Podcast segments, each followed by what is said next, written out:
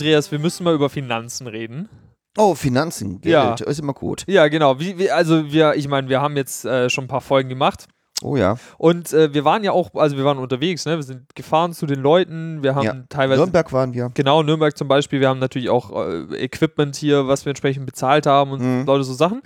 Und deswegen haben wir uns gedacht, ähm, wir machen jetzt mal vielleicht so eine kleine äh, Patreon-Geschichte. Das soll ja Oh, gerade ja. in sein. Ja. Ja. das ist ja ganz der neue heiße Scheiße. Genau, alle, alle machen jetzt Patreon. Wir machen jetzt auch mal Patreon. Ja. Und zwar funktioniert das Ganze so. Ihr könnt da ähm, auf credits-podcast.de slash support gehen und dann landet ihr auf unserer Patreon-Seite. Und da könnt ihr uns mit einem beliebigen Trag unterstützen, einfach damit wir diese Arbeit, die wir, wie wir sie bisher gemacht haben, so weitermachen können. Ja, und vielleicht auch mal ein bisschen weiter reisen können. Mhm. Vielleicht mal einen Gast irgendwie ein bisschen von weit außerhalb oder sowas. Und ähm, ihr könnt uns natürlich mit jedem Betrag unterstützen, der für euch machbar oder das euch wert ist. Aber wir haben uns so als kleinen äh, Belohnung haben wir uns überlegt, dass alle, die zwei Dollar oder mehr ähm, uns geben, die kriegen dann die Möglichkeit für die Gäste der jeweils nächsten Interviews, dass sie Fragen an die einreichen können und die würden wir den Gästen dann auch stellen. Ja, also so eine kleine Möglichkeit von euch, dass ihr ein bisschen euch direkter beteiligen könnt gegen einen kleinen äh, Umkostenbeitrag und dann würden wir das äh, Ganze so machen. Aber wie gesagt, wir freuen uns über jede Unterstützung, äh, egal in welcher Höhe, denn das hilft uns natürlich generell. Ja, und äh, jetzt, wenn wir gerade so über Geld reden, ähm, das bringt uns zu unserem nächsten Gast, Genau. weil die hat, die ist nämlich dafür verantwortlich, dass äh, die Filme finanziert werden. Also die sorgt dafür, dass das Geld reinkommt für die Finanzierung der Filme. Genau, ja. Die ist die, die Frau, die sich mit Geld sehr gut auskennt. Das ist eine Produzentin, äh, eine sehr junge Produzentin. Sie ist 23 Jahre alt, heißt Saskia Hahn. Und ich habe sie kennengelernt während dem Screening von einem ihrer Kurzfilme. Das war Ionela.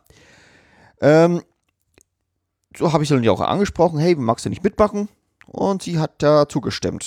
Ja, und was haben wir noch so über sie zu erzählen? Genau, sie hat noch einen anderen Kurzfilm gemacht, der jetzt auch äh, gerade hier in München wahrscheinlich ein bisschen bekannter ist, nämlich In Our Country. Da wird sie euch auf jeden Fall dann im Interview nochmal ein bisschen was zu erzählen. Das war ihre Abschlussarbeit äh, von der Uni, an der sie studiert hat. Und da Von der Makromedia, um genau zu sein. Genau, und ähm, da ging es dann, äh, gab es Förderung von BL und vom Bayerischen Filmförderung und so weiter. Ähm, und es war alles relativ erfolgreich und ist gut gelaufen.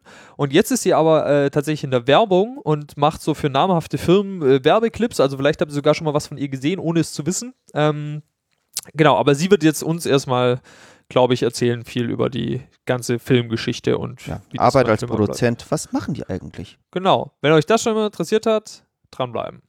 Viel Spaß.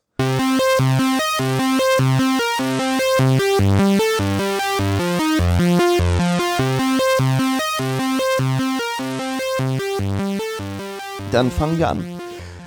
Also, ähm, eigentlich wolltest du ja Regie studieren, aber jetzt bist du bei Produktion gelandet. Wie kam das?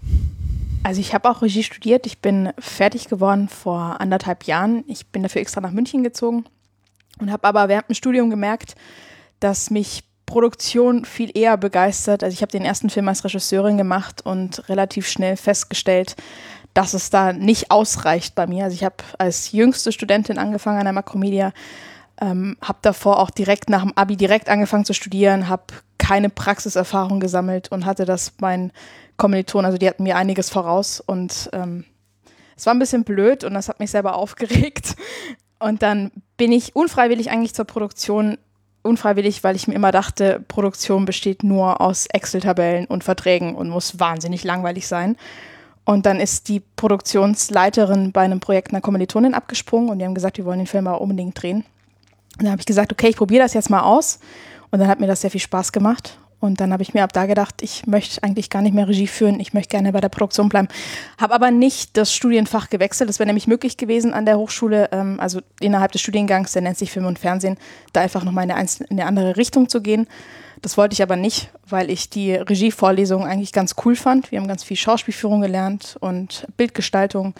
Und die von den Produktionen, die fand ich irgendwie nicht so cool. Die haben nämlich ganz viel BWL lernen müssen und Bilanzierung. Das klang für mich irgendwie langweiliger. Und da habe ich mir gedacht, ähm, ich nehme jetzt irgendwie so die Vorlesungen, die mir taugen, schuster mir die so ein bisschen selbst zusammen, habe mir auch von den Produktionen dann Marketing zum Beispiel noch gegönnt und bin dann so, so meinen Abschluss gemacht. Ich denke, das war auch die richtige Entscheidung.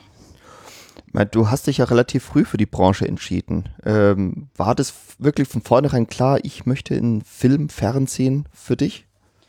Also ich, mir war recht schnell klar, dass ich Geschichten erzählen möchte. Ich habe ähm, ganz früh angefangen, Kurzgeschichten zu schreiben, später hunderte von Seiten, ähm, Romanseiten über Drachen. hab dann ähm, bin dann in Schauspielkurse, also habe auch Schultheater gespielt. Ähm, ich habe später eine Kamera geschenkt bekommen und irgendwie hat alles so dann zur Regie geführt. Also weil ich dachte, Regie ist das einzig wahre, das was all dieses, all diese Wünsche, meine berufliche Zukunft irgendwie so in sich zusammenführt und ja, und gab es denn irgendeinen Punkt in deinem Studium, wo du gesagt hast, Regie ist jetzt nichts für dich? War es denn ja, irgendwie ein also ziemlich schnell nach dem ersten Film tatsächlich. Also es waren schon die, schon die Drehtage selbst waren sehr anstrengend, weil ich einfach gemerkt habe, man braucht da ähm, eine sehr natürliche Durchsetzungskraft auch und ähm, braucht da natürlich auch Wissen und praktische Erfahrung und das war nicht vorhanden. Und ähm, dann bin ich auch sehr streng mit mir ins Gericht gegangen tatsächlich. Ich habe gesagt, das kann es nicht sein. Ähm, da will ich auch nicht noch mehr Zeit verlieren. Ich guck mal, gibt es nicht irgendwas, was, was mir besser taugt. Aber sagst du Durchsetzungskraft als Produzentin muss braucht auch doch, auch. Ähm, Die auch gerade ist. Das auf also jeden Fall. auf jeden Fall braucht man mindestens genauso sehr. Ähm, ich meine einfach damit, ich stand am Set, hatte keine praktische Erfahrung und hatte mir auch nicht nach dem Studium die Zeit genommen, um da irgendwie hinzufinden, sondern wollte wirklich direkt nach dem Studium, ich habe hab die Schule überhaupt nicht gemocht. Ich habe in der Schule ganz viel lernen müssen, wo ich nicht verstanden habe, wie soll mich das dahin bringen, wo ich hin möchte, vor allem weil ich das schon recht früh wusste. Und war dann einfach froh, dass die Schule endlich vorbei war und wollte unbedingt studieren. Und ähm, habe dann auf einmal festgestellt, hups, das, was ich mir da irgendwie ausgemalt habe, das klappt nicht, weil es mir, weil ich das irgendwie nicht kann. Und dann habe ich ein paar Monate gebraucht und ähm, ein paar Drehtage mehr und ähm, habe dann erst festgestellt durch dieses neue Projekt, dass mir ähm, Produktion ganz gut liegt und dass ich da vielleicht viel eher mich einbringen kann, ohne dass ich irgendwie versuchen muss, auf Ach und Krach dafür Stimmung oder Autorität zu sorgen, sondern dass das irgendwie mit der Zeit kommt und dass das viel besser läuft. Das klingt jetzt aber für mich irgendwie ein bisschen so, so, du hast so gesagt, ja, ich habe Regie studiert, dann bin ich bei diesem Projekt eingesprungen und habe mal schnell Produzentin gemacht. Das klingt für mich jetzt so, ich habe Schreiner studiert und dann habe ich mal schnell Fliesenleger gemacht. Also das sind doch zwei verschiedene Berufe. Wieso machst du einfach mal, ja, ich mache hier die Produzentin? Das kann man ja nicht einfach mal so. Ähm, es sind nicht zwei komplett unterschiedliche Berufe. Es gibt viele Produzenten, die von der die BWL studiert haben und so von dieser wirtschaftlichen Richtung kommen. Und dann gibt es aber auch viele Produzenten, die, ähm, die zuvor Regie gemacht haben. Und ich finde, es ist auch, ähm, ich finde, es ist ein großer Vorteil eigentlich auch, dass, dass ich davor Regie studiert habe, weil ich ähm, immer nach kreativen Ansätzen auch finde, äh, suche. Und ich denke zum Beispiel, dass einen guten Produzenten auszeichnet, dass er sich für das kreative Form dahinter begeistern kann. Also, dass er weiß, was einen guten Stoff ausmacht, ähm, wie ein Drehbuch geschrieben sein muss, welcher Stoff auch verfilmenswert, also welcher Stoff verfilmt werden sollte und ähm, dass er vielleicht auch versteht, warum, was welche Kamera kann und warum ich genauso viel Geld eben für diese Kamera ähm, in die Hand nehmen muss und warum nicht für die andere, die günstiger ist. Also dass er sich auch auf Bildgestaltungsebene auskennt. Und insofern ähm, es ist auf jeden Fall ein Gewinn zu sagen, man hat irgendwie einen Ansatz in der Regie gefunden und kann den in die Produktion mit reinbringen, denke ich. Also ich für mich nicht zwei komplett unterschiedliche Sachen. Gar also, nicht. also kann man praktisch so sagen, ähm, es ist, wenn ich jetzt halt ein BWLer bin, dann kann ich das wahrscheinlich nicht so gut, weil ich halt dann nur die Zahlen sehe, aber mir das Wissen fehlt, die Zahlen auch vielleicht ein bisschen sinnvoll umzusetzen, wie du jetzt gerade gesagt hast, eine andere Kamera oder sowas. Das kommt mit Sicherheit auch mit der Zeit. Wenn ich dann ein paar Drehs gemacht habe, weiß ich Gut, aber dann habe ich es ja dadurch gelernt. Genau. Ne? Ja. Und bei mir war es, und bei mir war es aber genauso, mir hat diese wirtschaftliche Richtung wiederum gefehlt. Ah, okay. Und das kam bei mir auch mit der Erfahrung, mit der, mit der ah. Zeit. So. Okay.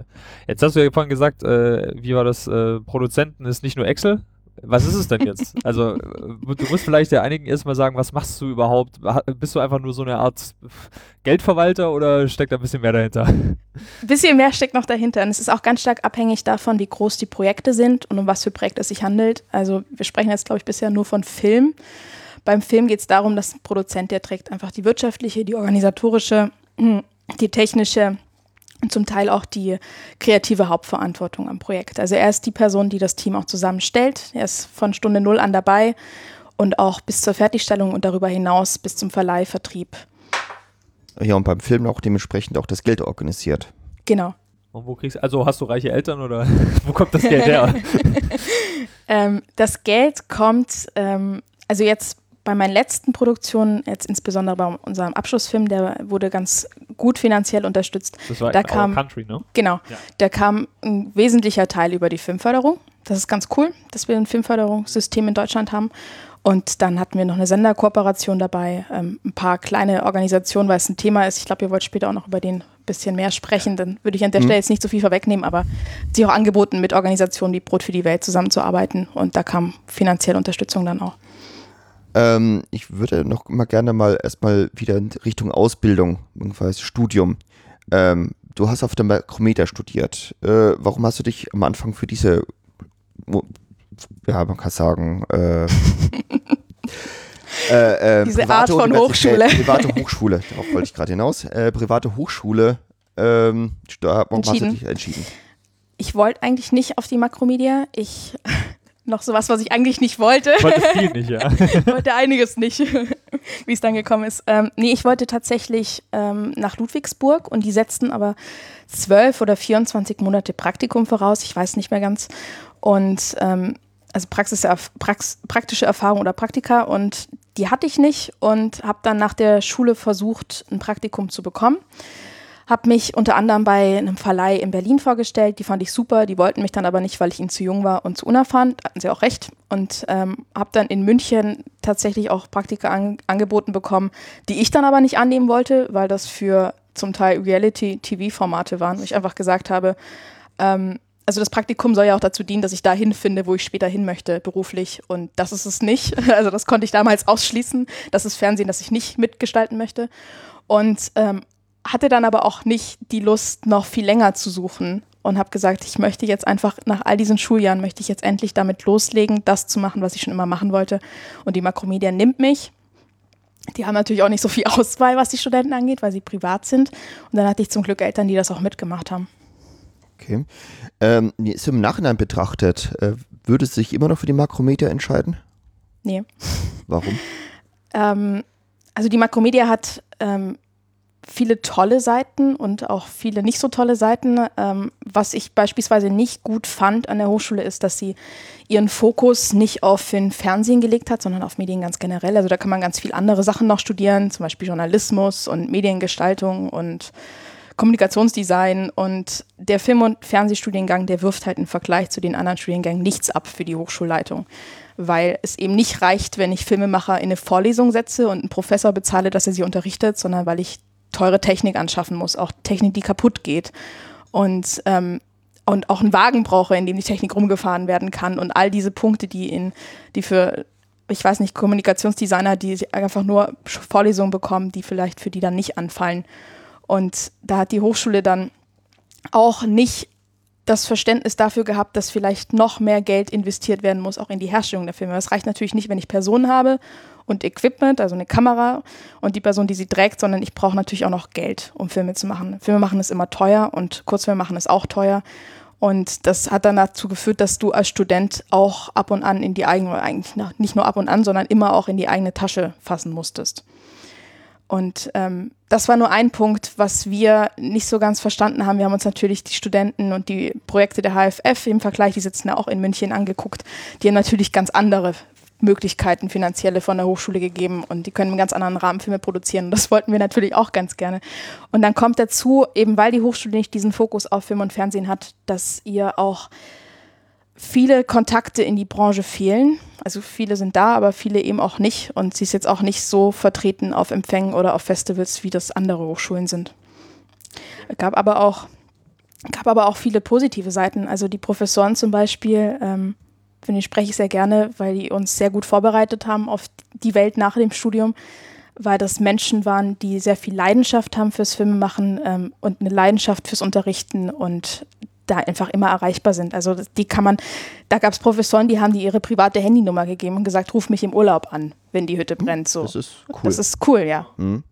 Aber also da höre ich aber so ein bisschen, vielleicht kommt da ja dann dein Interesse her, weil du ja dann im Studium sozusagen dir schon überlegen musstest, wie finanziere ich denn die Filme? Ähm, beziehungsweise, wenn man es mal zynisch formuliert, dass man in die eigene Tasche greifen muss, ist ja auch schon fast schon eine Vorbereitung aufs Leben, weil das ist ja das Problem von den meisten ja eigentlich. Also gerade in Mhm. Deutschland, dass die sagen, ja, ich habe da diese Idee, aber ich habe überhaupt kein Geld und dann weiß man nicht so genau, ja, wo soll man denn eigentlich hin? Und eigentlich bist, wärst du jetzt ja zum Beispiel eine Person, wo man sagen könnte, an dich kann man sich wenden. Ähm, und du würdest ja dann theoretisch, zumindest wenn dir das Projekt gefällt, nehme ich jetzt mal an, dann noch sagen, ich würde mich jetzt kümmern um. Aber heißt, kümmern heißt nicht, ich fasse meine eigene Tasche. Nein, nein, natürlich. Nee, genau. kümmern klar. heißt, ich schaue, dass wir Genau. Filmförderung und andere Möglichkeiten bekommen. Genau, aber ha- hast du jetzt, also ist es wirklich so, weil du dann jetzt schon Sachen produziert hast und du einfach schon Leute kennst und Kontakte und sowas, ist das dann in Anführungszeichen schon alles, um jetzt nur mal diesen Kontakt an sich aufzubauen? Ich rede jetzt mal nur nicht von der ganzen Management-Geschichte, die dahinter steckt, weil dann, sonst würde ich ja sagen, warum kriegen das dann oft so Filmschaffende selber nicht hin? So, dass die, die kennen ja auch Leute, warum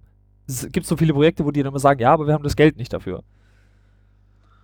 Ähm, die wissen vielleicht wenig Bescheid über Fördermöglichkeiten in Deutschland, könnte ich mir vorstellen. Es gibt natürlich noch andere Möglichkeiten. Das muss nicht unbedingt die Filmförderung sein. Ähm, also du meinst, dass jemand Kontakte hat, aber nicht weiß, was er damit anfangen soll? Oder? So ungefähr, ja. Oder also ich frage mich jetzt, oder ich frage mich, wa was kannst du mehr jetzt? Äh, wie gesagt, ohne jetzt die Management-Geschichte dahinter, sondern rein nur von, wenn du brauchst das Geld, ja. Ähm, wir können es ja auch mal durchspielen. Also ich bin jetzt, ich habe ein Drehbuch geschrieben, komme ich zu dir und sage, hey, guck mal hier. Und du sagst Drehbuch, boah, ist ja toll, ja. ähm, jetzt, ich würde dir, ich würde es gern produzieren, ich würde es machen so. Ja, und jetzt, so, wo, wo kriegst du denn jetzt Geld her? Irgendwie. Also jedes Drehbuch bringt Möglichkeiten für Förderung. Ähm, es gibt zum Beispiel, wenn ich lese, das ist ein Drehbuch, das sich an eine junge Zielgruppe richtet, dann gibt es äh, Fördereinrichtungen, die nochmal speziell Filme unterstützen, die ähm, eine junge Zielgruppe erreichen möchte. Das sind vielleicht viele Punkte. Also ich kann ein Drehbuch lesen und ähm, würde mal behaupten, dass ich danach entscheiden kann, was es für Fördermöglichkeiten gibt. Das können bestimmt nicht alle, die das, ähm, die das nicht gelernt haben, würde ich jetzt mal behaupten. Also da fängt es vielleicht an. Und ähm, dann über die, dann, dann geht's los mit Fördereinreichungen. Dafür braucht man ähm, ganz viel Vorbereitung, also eine Kalkulation braucht man, man braucht einen Finanzierungsplan, Ah, man braucht auch einen Cashflow-Plan, also man muss sich auch Gedanken machen, wann kommt das Geld, ähm, also wie flüssig bin ich, zu, wann, wann muss ich Geld bekommen, um arbeiten zu können, wann muss ich wen auszahlen.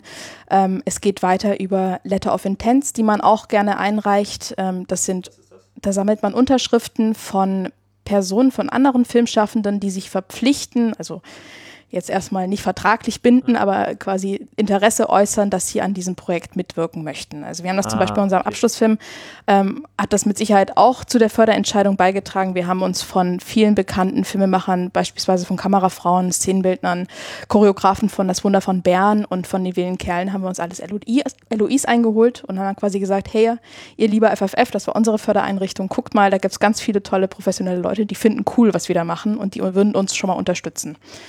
Ähm, das zählt mit rein zu einer Fördereinreichung beispielsweise. Dann ähm, brauche ich natürlich ein, ein Team, ich muss Schauspielervorschläge mitbringen. Ähm, Ja, also das heißt, was ich gerade so, so, so, flapsig gesagt habe, das Management mal weggelassen, das ist genau der Punkt, das kann man nicht weglassen, weil sonst hat man diese Möglichkeiten so nicht. wenn Also, ich ich kann an nicht Geld einfach kommen möchte, nicht. Ja, Nein. genau, also ich muss ja. natürlich wissen, was mein Film kostet. Ich Ja. kann nicht ähm, sagen, hallo, ich brauche Geld, ähm, ich habe ein Drehbuch und ich brauche Geld. Ja. Dann sagen die, okay, wie viel Geld brauchen sie? Dann sage ich, weiß ich Ganz nicht, das kann viel. ich kalkulieren. Das geht natürlich Ja, nicht. ja, das stimmt schon. Ähm, ja. Also insofern kommt man halt doch nicht um Excel drumrum. ja, okay. Das Also, bedeutet, du liest ein Drehbuch und sagst, okay, das ist jetzt eine Außenszene, da braucht man diese, diese Kamera, das wird mir noch diese, diese Technik brauchen und dann noch die Crew wird ungefähr so groß sein, wir haben so, so viele Schauspieler. Dieser Drehtag wird jetzt so über den Daumen so und so viel Euro kosten. Genau, also ich überlege mir das nicht, sondern ich arbeite tatsächlich durch eine Excel-Tabelle durch. Ja, okay, Ähm, natürlich, das, der nächste Schritt ist dann die genau. Excel-Tabelle. Ja. Genau, also man kann es grob abschätzen, aber tatsächlich kommt am Ende dann doch nochmal was ganz anderes aus, als man sich am Anfang irgendwie ausgedacht hatte. Und das funktioniert aber auch nur in ganz enger Absprache mit der Regie, weil ich kann natürlich ganz unterschiedlich inszenieren. Ich kann beim Wasserfall um die Ecke irgendwie drehen Ja. oder halt bei den Niagara-Fällen, was weiß ich. Also Ja, da muss natürlich die Regie auch viel mitsprechen, was denn Sinn macht für sie und Mhm. wo sie hin möchte. ähm, genau, da wollte ich nochmal kurz äh, drauf, jetzt habe ich gerade den Faden verloren, Moment. Äh, ach ja, genau, äh, fiese Frage. Hast du äh, schon bei, beim Projekt dich total verschätzt? Also du meinst verschätzen, also solange ich mich verschätze, bevor ich es kalkuliere, ist es ja in Nee, Ordnung. ich meine schon am Ende so, rote Nee, Zahlen. zum Glück nicht. Okay, Ähm, ja. aber, das, ist ja passiert als- wahnsinnig oft genau, und das passiert ne? sehr Ja. oft, vor allem bei studentischen Filmen. Ja, das denke ich mir. Ja. Ja. Also das war auch einer der Gründe, warum die Hochschule bei uns, wir waren dann der erste Jahrgang, bei dem sie gesagt hat, wir sind jetzt raus aus der Produktion. In der Regel werden Hochschulfilme hergestellt und die Hochschule fungiert als, ähm, agiert als Produzent und die Studenten, also die Produzenten oder Regisseure als Co-Produzenten. Und ähm, bei uns war das dann der erste Jahrgang, mit dem sie gesagt haben, wir machen das ab sofort nicht mehr. Das kann zu viel nach hinten losgehen, es kann zu schief laufen für uns und dann stehen wir in der Verantwortung. Und jetzt macht ihr das mal so. Und Okay. da überlegst du dir dann auch noch zweimal, ob Ja. du dich am Ende verrechnen darfst oder nicht. Okay, verstehe, ja. Aber, ähm, also ich weiß nicht, die zwei Filme jetzt, die du äh, zuletzt gemacht hast, die sind alle komplett aus öffentlichen Fördermitteln gemacht oder gab es da auch andere weitere, also irgendwelche Sponsoren, Product Placement, irgendwas in die Richtung? Ähm, Gab es nicht, weil die so gemacht sind, dass sie auch im öffentlichen, Rech- öffentlich, öffentlich-rechtlichen Fernsehen, Mensch, ähm, ja, so heißt das, ähm, dass sie da auch ausgestrahlt werden können. Okay, das geht nicht, wenn Das Product geht nicht, wenn Placement Product Placement der verstehe. Fall ist. Okay. Also in Our Country, da war ja auch der Bayerische Rundfunk dabei, wie ich sehe. Genau, die waren auch als Co-Produzent waren die beteiligt, die haben ihn nicht gekauft, sondern also die haben ihn nicht im Nachhinein gekauft, sondern haben da von vornherein irgendwie mitgemischt. okay. Die achten auch schon sehr stark darauf, woher die, die Summen kommen und ähm, dass Product Placement nicht ermöglicht wird, keine Schleichwerbung etc.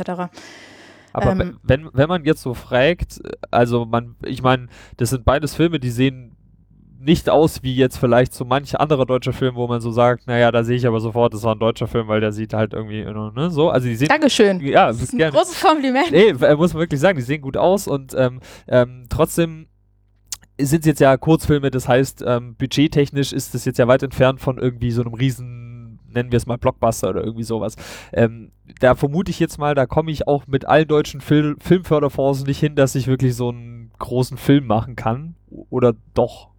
Also vielleicht liege ich da ja Wie falsch. in Hollywood meinst du? Ja, muss jetzt nicht immer Hollywood als Standard, aber halt wirklich einen 90 Minuten oder sagen wir zwei Stunden Film, wo Sachen explodieren, wo halt wirklich Geld weg, im wahrsten Sinne des Wortes in die Luft Brennt. fliegt. Ja, wo man, wo man teure Kameras hat, wo man auch einen Schauspieler, vielleicht so jemanden wie Till Schweiger oder so, ja, der einfach viel Geld kostet, nicht jetzt. Wow, Till Schweiger. Naja, ich, ich habe überlegt, wer in Deutschland viel Geld kostet.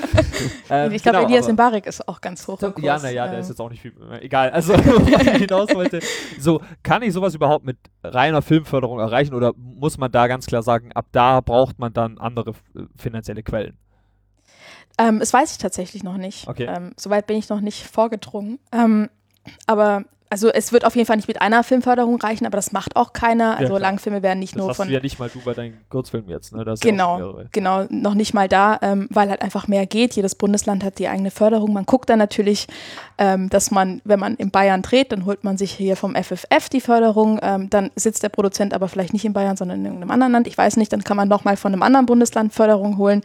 Und ähm, so geht man da vor. Ähm, wie ist das? Kann jeder, ich sag mal, Depp zu der Filmförderung gehen und sagen, hey, schau mal, ich, ich möchte Film machen, äh, gebt mir Geld. Aber du brauchst Kalkulation, haben wir gelernt. Ja, Kalkulation, aber gut, okay. Ein ich bisschen mehr noch als Kalkulation. Ja. aber ja. Okay, merkt Ja, schon, wir ja, Kann also ja. jeder, also da muss man schon Ähm, für Kriterien nee. erfüllen. Also jetzt im Fall vom FFF, Ja. ähm, da können nur die einreichen, also jetzt für Hochschulfilmförderung, können nur die Studenten der HFF einreichen oder die der Makromedia in Bayern. Okay. Ah. Also es bedeutet, Genau. SAE sind schon mal draußen. Genau. SAE ist was? Äh, SAE, da habe ich studiert. Und Also auch eine Hochschule Ist eine, auch eine private Hochschule. Ah, okay. also das war auch lange Zeit tatsächlich nur die HFF, die da Mhm. einreichen konnte. Und seit ein paar Jahren sind das auch die Makromedia-Studenten. Und Okay. Äh, da wird auch tatsächlich für die Hochschule selbst wird so eine Summe, so eine maximale Fördersumme ähm, festgelegt, wie viel, bis zu wie viel die Studenten quasi einreichen können. Ähm, Aber das heißt, nur Studenten können sich bei der Filmförderung bewerben? für, um ihre Hochschulfilme zu fördern. Ah, für, also, Da, das heißt, bei dem Punkt war ich gerade, genau. Okay, ah, ja. Und ähm, wenn es dann um Debütförderung geht, dann muss man auch an eine der beiden Hochschulen den Abschluss gemacht haben. ah, okay. Aber ja. Ähm, Gibt es da weitere Bedingungen, ähm, die irgendwelche, die die ganzen Filmförderfonds oder sowas an diese Förderung knüpfen? Du hast ja gerade kurz genannt, Filmförderfonds Bayern, das muss schon in Bayern gedreht werden, Crew muss aus Bayern kommen. Gibt es da noch weitere äh, Dinge, wo Sie sagen, da wollen wir mit mitsprechen sogar?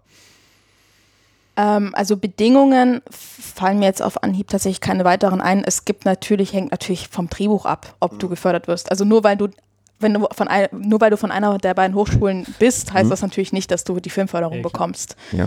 Ähm, da musst du natürlich mit einem guten Drehbuch hin, weil schlechtes Drehbuch ist gleich schlechter Film und gutes Drehbuch ist immer noch nicht guter Film, aber ist auf jeden Fall der richtige Anfang. Kann mal werden. Ja. Ähm, kann mal werden. Und ähm, genau, man reicht ähm, das Drehbuch ein, man reicht über die LOIs ein, hatte ich gerade schon erzählt, die Kalkulation, ähm, noch ein paar andere Infos, die die brauchen, auch Storyboards, Sachen zur ähm, Bildbeschrei äh, Bildgestaltung, Visualisierungskonzepte.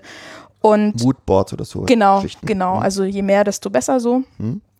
Dass es einfach möglichst umfangreich wird und die sich gut vorstellen können, wo es dann kreativ, künstlerisch hingehen darf. Also mal kurz zur Erklärung. Moodboard bedeutet, äh, das werden einfach Bilder aus anderen Filmen oder za- ich nicht sagen, wir, sogar Bilder, Grafiken oder sowas gezeigt, die die Stimmung von dem Genau, die Film die Stimmung von dem künftigen, von dem Film, der ge gefördert werden soll, quasi rüberbringen. genau. Aber, Aber- aber ganz kurz, ja. äh, so eine Ja. Einschränkung wäre doch zum Beispiel Product Placement, oder?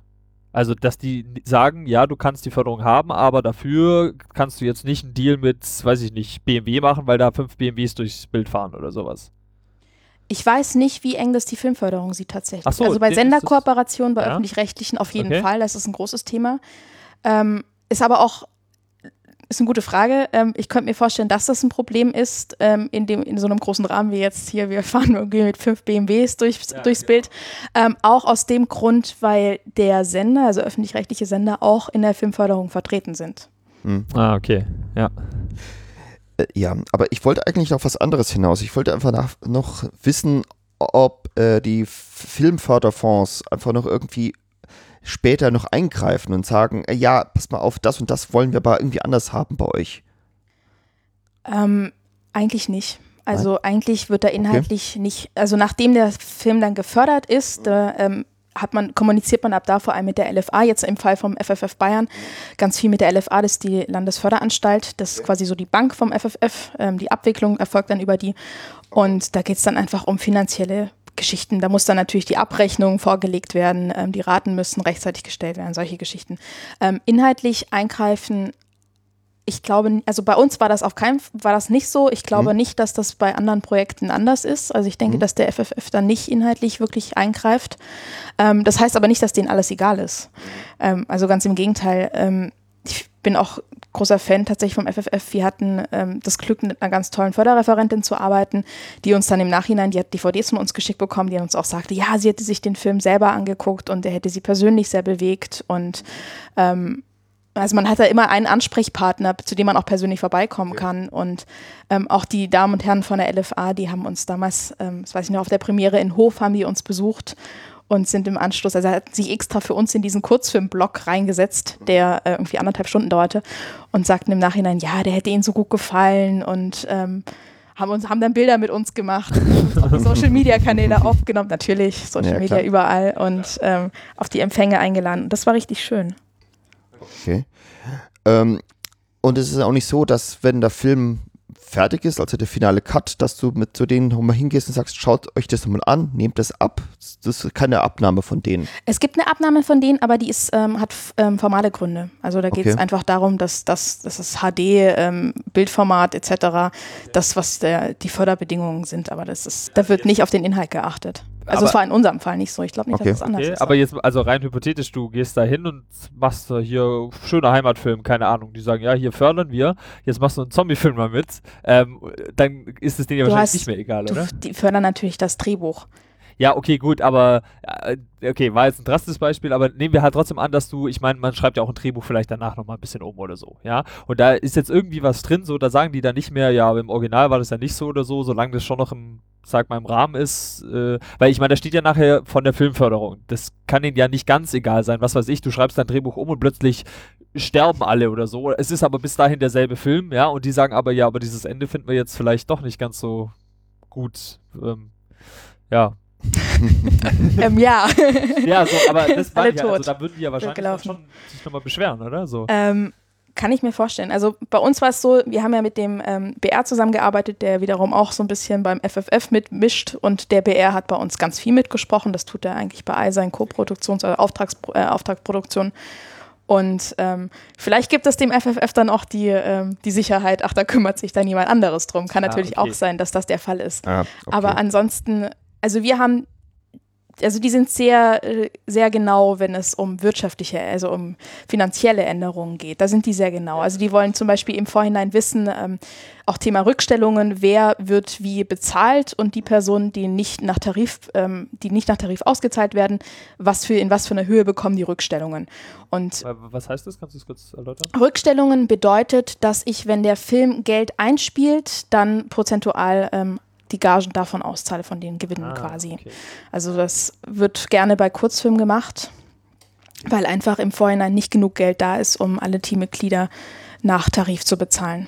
Wer da mal Interesse hat, was sowas angeht, äh, da gab es vor, glaube ich, sogar die, letztes Jahr war das der Fall mit dem ehemaligen Kameramann von Das Boot, der Ah, jetzt ja. nochmal Ja, sehr genau. viel Geld bekommen hat, weil er nicht richtig äh, beteiligt wurde. Ähm, da ging es aber, glaube ich, um das Bestsellergesetz, aber das wäre jetzt, glaube Ja. ich, auch zu kompliziert. Um Das wird jetzt ein um- bisschen schwierig, aber es, es geht auch so ein bisschen in diese Richtung. Genau. Ähm, kannst du mal irgendwie so eine grobe Hausnummer nennen? Wie teuer kann so ein Kurzfilm werden? Ähm, also es ist ganz stark abhängig natürlich vom, vom Drehbuch. Ähm, so bei 5 bis 30 Minuten ähm, nach Mindestlohn, also wirklich nur Gage, nicht nach Tarif, sondern nach Mindestlohn, würde ich schon sagen, ähm, 10 bis 100.000. Das ist halt sehr weit gefasst, aber das hängt echt davon ab, wie umfangreich das ist, wo das gedreht wird. Wenn das im Ausland gedreht wird und das ganze Team anreisen muss, ist natürlich entsprechend teurer. Ähm, wie groß soll das Team sein? Wie viele Schauspieler sind das? Ähm, ich meine, ich habe ja auch selber einige Kurzfilme ja schon auch für die Makromedia gemacht. Ähm, eigentlich ist es immer so, beim Kurzfilm, ja, äh, Gage, hier hast du eine Pizza und IMDb-Credits. Äh, das ist ja eine Gage. Aber ich habe aber auch eben schon einige erlebt, wo ich dann auch wirklich mal Geld bekommen habe. Ist natürlich nicht so viel wie beim gro- großen Produktion. Ähm, wie siehst du das? Ich meine, bevorzugst du es, die Leute zu bezahlen oder? Nee, ga, ganz im Gegenteil, Na, natürlich. Ähm, also das ge- geht natürlich auch nicht mehr, dass man ähm, gar nichts dafür bekommt, weil wir ähm, Mindestlohn zahlen müssen so. okay. Das äh, bleiben die Hochschulen natürlich auch nicht von verschont. Ähm, Gibt es natürlich so ein paar Grauzonen mit Selbstständigen beispielsweise. Mhm. Die haben ja nicht direkt diesen Mindestlohn wie ähm, Personen auf Lohnsteuer.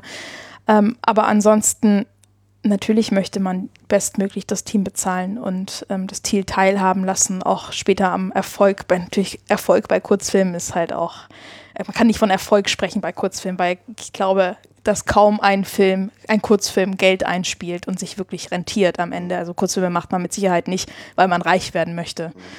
Ähm, aber Motivation ist, denke ich, immer ein Thema, weil das klang jetzt so, als würdest du da auf Motivation Genau, ansprechen. Motivation. Wie motiviert man denn die Leute, die bei so einem Film mitmachen? Also ich denke, wie gesagt, die macht man im Kurzfilm macht keiner mit, weil er irgendwie sich dumm und dämlich verdienen möchte. Das wird nämlich nicht passieren, sondern weil er Erfahrung sammeln will, ähm, weil ihm das Thema wichtig ist, weil er mit den Leuten arbeiten will, was weiß ich. Und ähm, da bringt natürlich die Sache an sich bringt schon sehr viel Motivation. Also das den, für den Film einzustehen ist auf jeden Fall schon ähm, motiviert, denke ich, viele Leute. Und nichtsdestotrotz ist es, denke ich, egal, ob der Film teuer produziert ist, ob es Lang- oder Kurzfilm ist, ist immer wichtig, die Leute zu motivieren und zu respektieren für ihre Arbeit. ist Täter so ein bisschen, du hast ja bei In Our Country, warst du ja auch Co-Autorin des Drehbuchs, äh, klar war ja eine Abschlussarbeit so, aber zählt es auch so ein bisschen mit rein, dass man halt sagt, wenn ich selber da sozusagen einen Fuß in der Tür habe, dann ist meine eigene Motivation einfach nochmal ein bisschen höher, äh, als wenn ich jetzt halt an sich natürlich das Projekt gut finde und es ja auch dein Job ist, dafür zu sorgen, aber dass man, wenn man selber so involviert ist, einfach nochmal so ein bisschen mehr, weiß ich nicht, Pathos oder sowas in die Sache bringt. Ähm, man kann es so und so sehen. Also auf jeden Fall ist man, ähm, ist, hat man eine größere emotionale Bindung zum Stoff erstmal. Und auch zum Geld. Also, äh, Ich hoffe, man hat immer eine, eine Bindung Ja, aber das ist, Geld. das ist jetzt ein bisschen die Frage. Also ist, ist das dann wirklich, dass man da dann mehr oder ist das schon immer gleich dann? Also wie, wie meinst du, dass man mehr?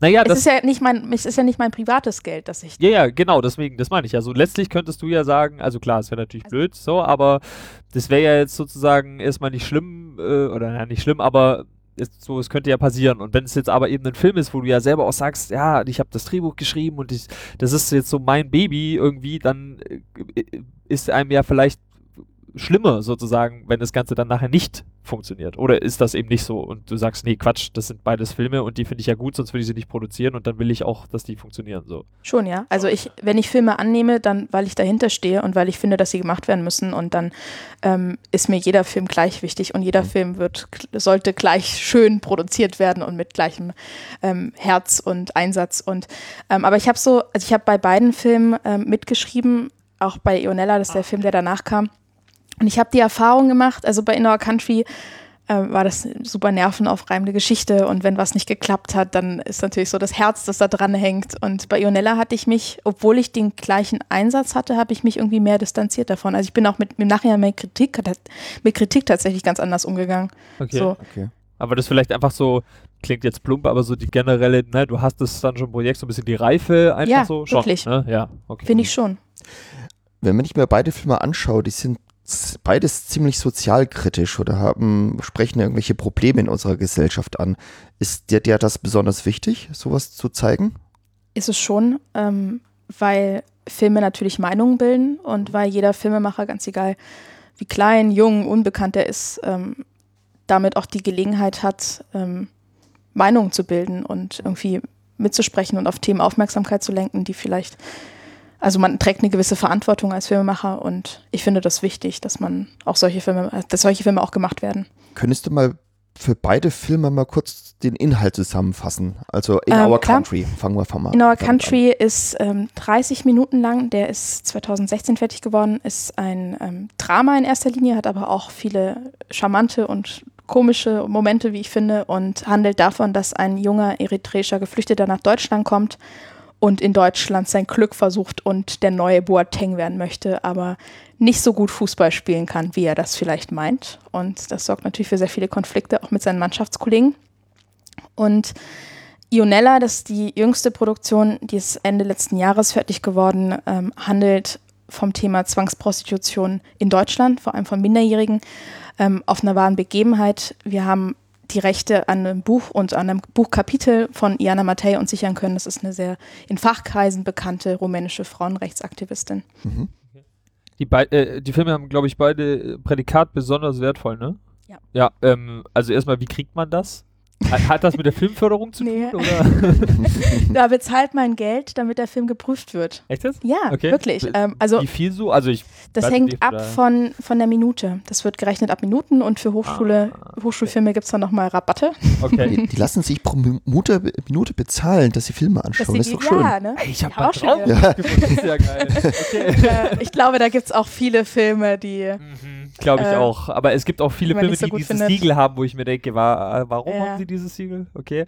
Aber das heißt, du hast also Geld dafür bezahlt? Genau, also man bezahlt für die Prüfung Geld, äh, nicht, nicht für das Prädikat, sondern dafür, ja, dass es geprüft wird. Und dann gibt es ähm, die Stufen kein Prädikat, Prädikat wertvoll oder Prädikat besonders wertvoll. Ah, okay. Und man macht das ähm, natürlich, also via eine Homepage profilieren die sich auch damit, dass ähm, viele Zuschauer ins Kino gehen, angeblich, weil ähm, ein Film ein solches Siegel bekommen hat. Ich habe mich jetzt nie zu solchen Zuschauern gezählt. Ich weiß auch nicht, wie viele Laien tatsächlich wissen, was das bedeutet. Da haben sie bestimmt ähm, Marktforschung gemacht. Also es ist natürlich, ähm, es ist eine Auszeichnung. Mhm. Und, ja, klar. Ja. Ähm, aber man macht das vor allem auch darum, um Referenzpunkte zu bekommen. Referenzpunkte kann man beispielsweise bei der FFA, also die Filmförderanstalt ist wieder eine neue Fördereinrichtung, die ist so deutschlandweit aktiv. Ähm, da kann man diese Punkte dann für künftige Projekte eintauschen gegen ah, Fördersummen. So, sowas wie umgekehrte Punkte in Flensburg, ja? Also genau, ah, okay. aber umgekehrt. Ja, ja, genau, ja, okay, interessant. Das ist ja, das ist ja spannend. Und ähm, genau, also das ist ja, das hängt ja dann auch so ein bisschen damit zusammen, weil diese Filme halt eben so sozialkritisch sind und dann bist du halt irgendwie auch auf den, also das war deine Idee, dass man die da prüfen könnte oder kam das von wem anders? Das war, also das ist kein Geheimnis, dass es diese Möglichkeit gibt. Das nein, nein, ich meine, nein, aber Idee, genau, dass du, du warst die, die ja, gesagt ja, hat, lass das mal machen. Okay, ja. Und für was kann man noch so Punkte bekommen? Für bedeutende Festivals. Ähm, also da gibt es also die, die zählen immer in Zehner- oder Fünferpunkten. Das Prädikat gibt zum Beispiel zehn Punkte, weil man muss mindestens 15 Punkte erreichen, um auch an der Förderentscheidung teilnehmen zu können von der mhm. FFA. Und dann gibt es Festivals, besonders bedeutsame wie die Oscars natürlich, ähm, auch die Berlinale und Cannes, da bekommt man dann nochmal zehn Punkte. Nur zehn. Ähm, Für, also ich ja, meine, das ist ja, ja. schon, oder? Oscar, Oscar Punkte. ist, also ich meine, Ja. da Wow. brauche ich keinen Punkt mehr, da habe ich einen Oscar. Das Ich Ja. hoffe echt, ich sage nichts Falsches, aber ziemlich sicher. Nee, ja. ich glaub- also ich es glaub- war auf jeden Fall auch so, dass ich mir dachte, hä? okay. Das ist ja echt. Also Äh, ich meine, so ein Das Prädikatsiegel wäre so ist das eine, aber in Cannes zu laufen oder bei den Oscars ja, ja, ja, das sein, ist halt nochmal was, noch ja, mal ein bisschen krasser. Andere Hausnummer. Ähm, und dann gibt es Festivals, die ähm, fünf Punkte noch geben und Mhm. genau. Ähm, und wie ist das mit den Festivals? Ähm, du sorgst ja eigentlich auch dafür, dass diese Filme in Fest bei Festivals eingereicht werden, oder? Also ähm, ja, auf jeden Fall. Ähm, bei In Our Country haben wir es so gemacht, da haben wir für die richtig wichtigen, also die Festivals, die uns persönlich wichtig waren, wie jetzt die Hofer Filmtage, also wir haben, als wir den Film entwickelt haben, wollten wir unbedingt dort Premiere feiern, da haben wir natürlich selber eingereicht Mhm. und ähm, noch so ein paar andere Festivals, wo wir gesagt haben, wollen wir unbedingt hin. Und alles, was darüber hinausging, hat unsere Festivalagentur gemacht, da haben wir uns eine gesucht. Okay. Die ähm, wird pro Einreichung bezahlt. Also es gibt eigene Agenturen, die sich darum kümmern, dass Filme Ja. auf Festivals eingereicht werden. Ja. Okay, Okay. aber hast du oder ja doch du als Produzentin dann was davon, wenn der auf einem Festival läuft? Kriegst du dafür Geld oder ist das einfach nur Fame? Ähm, oder? es gibt ganz wenig Festivals, die äh, Screening-Fees zahlen, also wo du Geld bekommst, wenn der, wenn der Film läuft. Das ist die Ausnahme eigentlich. Es gibt tatsächlich ähm, erstaunlich viele Festivals, die Geld dafür verlangen. Ähm, dass, dass der Film, also es gibt einmal die Festivals, die sagen, hey, wenn ihr einreicht, ähm, wir müssen natürlich die Personen bezahlen, die das, die die Filme sichten. Das heißt, ähm, ihr müsst dann eine gewisse Einreichungsgebühr zahlen. okay. In Amerika ist das fast jedes Festival. In Deutschland sind das ein paar Festivals wie die Berlinale zum Beispiel, die da richtig ordentlich auf den Putz hauen. okay. Und kannst, ähm, kannst du dann eine Hausnummer nennen? So, also die Berlinale bekommt ähm, für Kurzfilme, also jetzt Ionella hatten wir, hatten wir eingereicht, hat nicht geklappt. Schade. Hatten wir, hatten wir haben es trotzdem probiert. Ähm, zehn Minuten ist der Film lang. Da haben wir, ähm, ich glaube, 60 Euro oder so gezahlt. ja, okay, das Ja, das ist ja noch überschaubar. Genau, also in Amerika sind das, ähm, Ja, das da geht das echt ab da los, so in etwa. Ja, genau. Und äh, da ist nach oben hin alles offen. Und Okay. auch bei kleinen Festivals, die dir jetzt nichts sagen würden. Also ich Ja. spreche da jetzt nicht nur von den großen A-Festivals, sondern auch andere. so und dann gibt's- Sundance oder sowas. Weiß ich nicht, was die, aber mit Sicherheit haben die auch eine Einreichung. Ja, aber bestimmt. das Mhm. wüsste Ja. ich jetzt nicht. Ähm, und dann gibt es noch ein paar einzelne Festivals, ähm, die wir aber vermeiden, weil wir das nicht einsehen, die tatsächlich, nachdem sie den Film gesichtet haben und ihn ins Programm aufnehmen, dann dafür, dass sie ihn zeigen, nochmal Geld verlangen. Weil da ist für mich ähm, vorbei. Also das verstehe ich nicht. Die nehmen unseren Film und werden dafür auch noch bezahlt und dann zusätzlich nehmen sie natürlich auch noch von den Zuschauern Geld entgegen. Ähm, das macht für mich nicht so viel Sinn. Aber was hast du, also wenn wir jetzt die mal ausklammern, wo du Geld bekommst und du hast gesagt, das ist eine verschwindend geringe Mehrheit, Minderheit, ähm, was hast du dann davon? Du hast natürlich die Möglichkeit, auf Festivals Preise zu bekommen. Ah, und das ist dann wieder wie das Prädikatssiegel. Also du kriegst vielleicht keine Punkte dafür, aber das ist halt so generelles. Also einige Preise sind und so. dotiert, Ach, tatsächlich? ja, auf jeden Fall. Also, äh, finanziell dann? Ja, ja, Ah, okay. klar. Nee, ich dachte jetzt Ähm, wieder mit irgendwelchen Punkten oder sowas.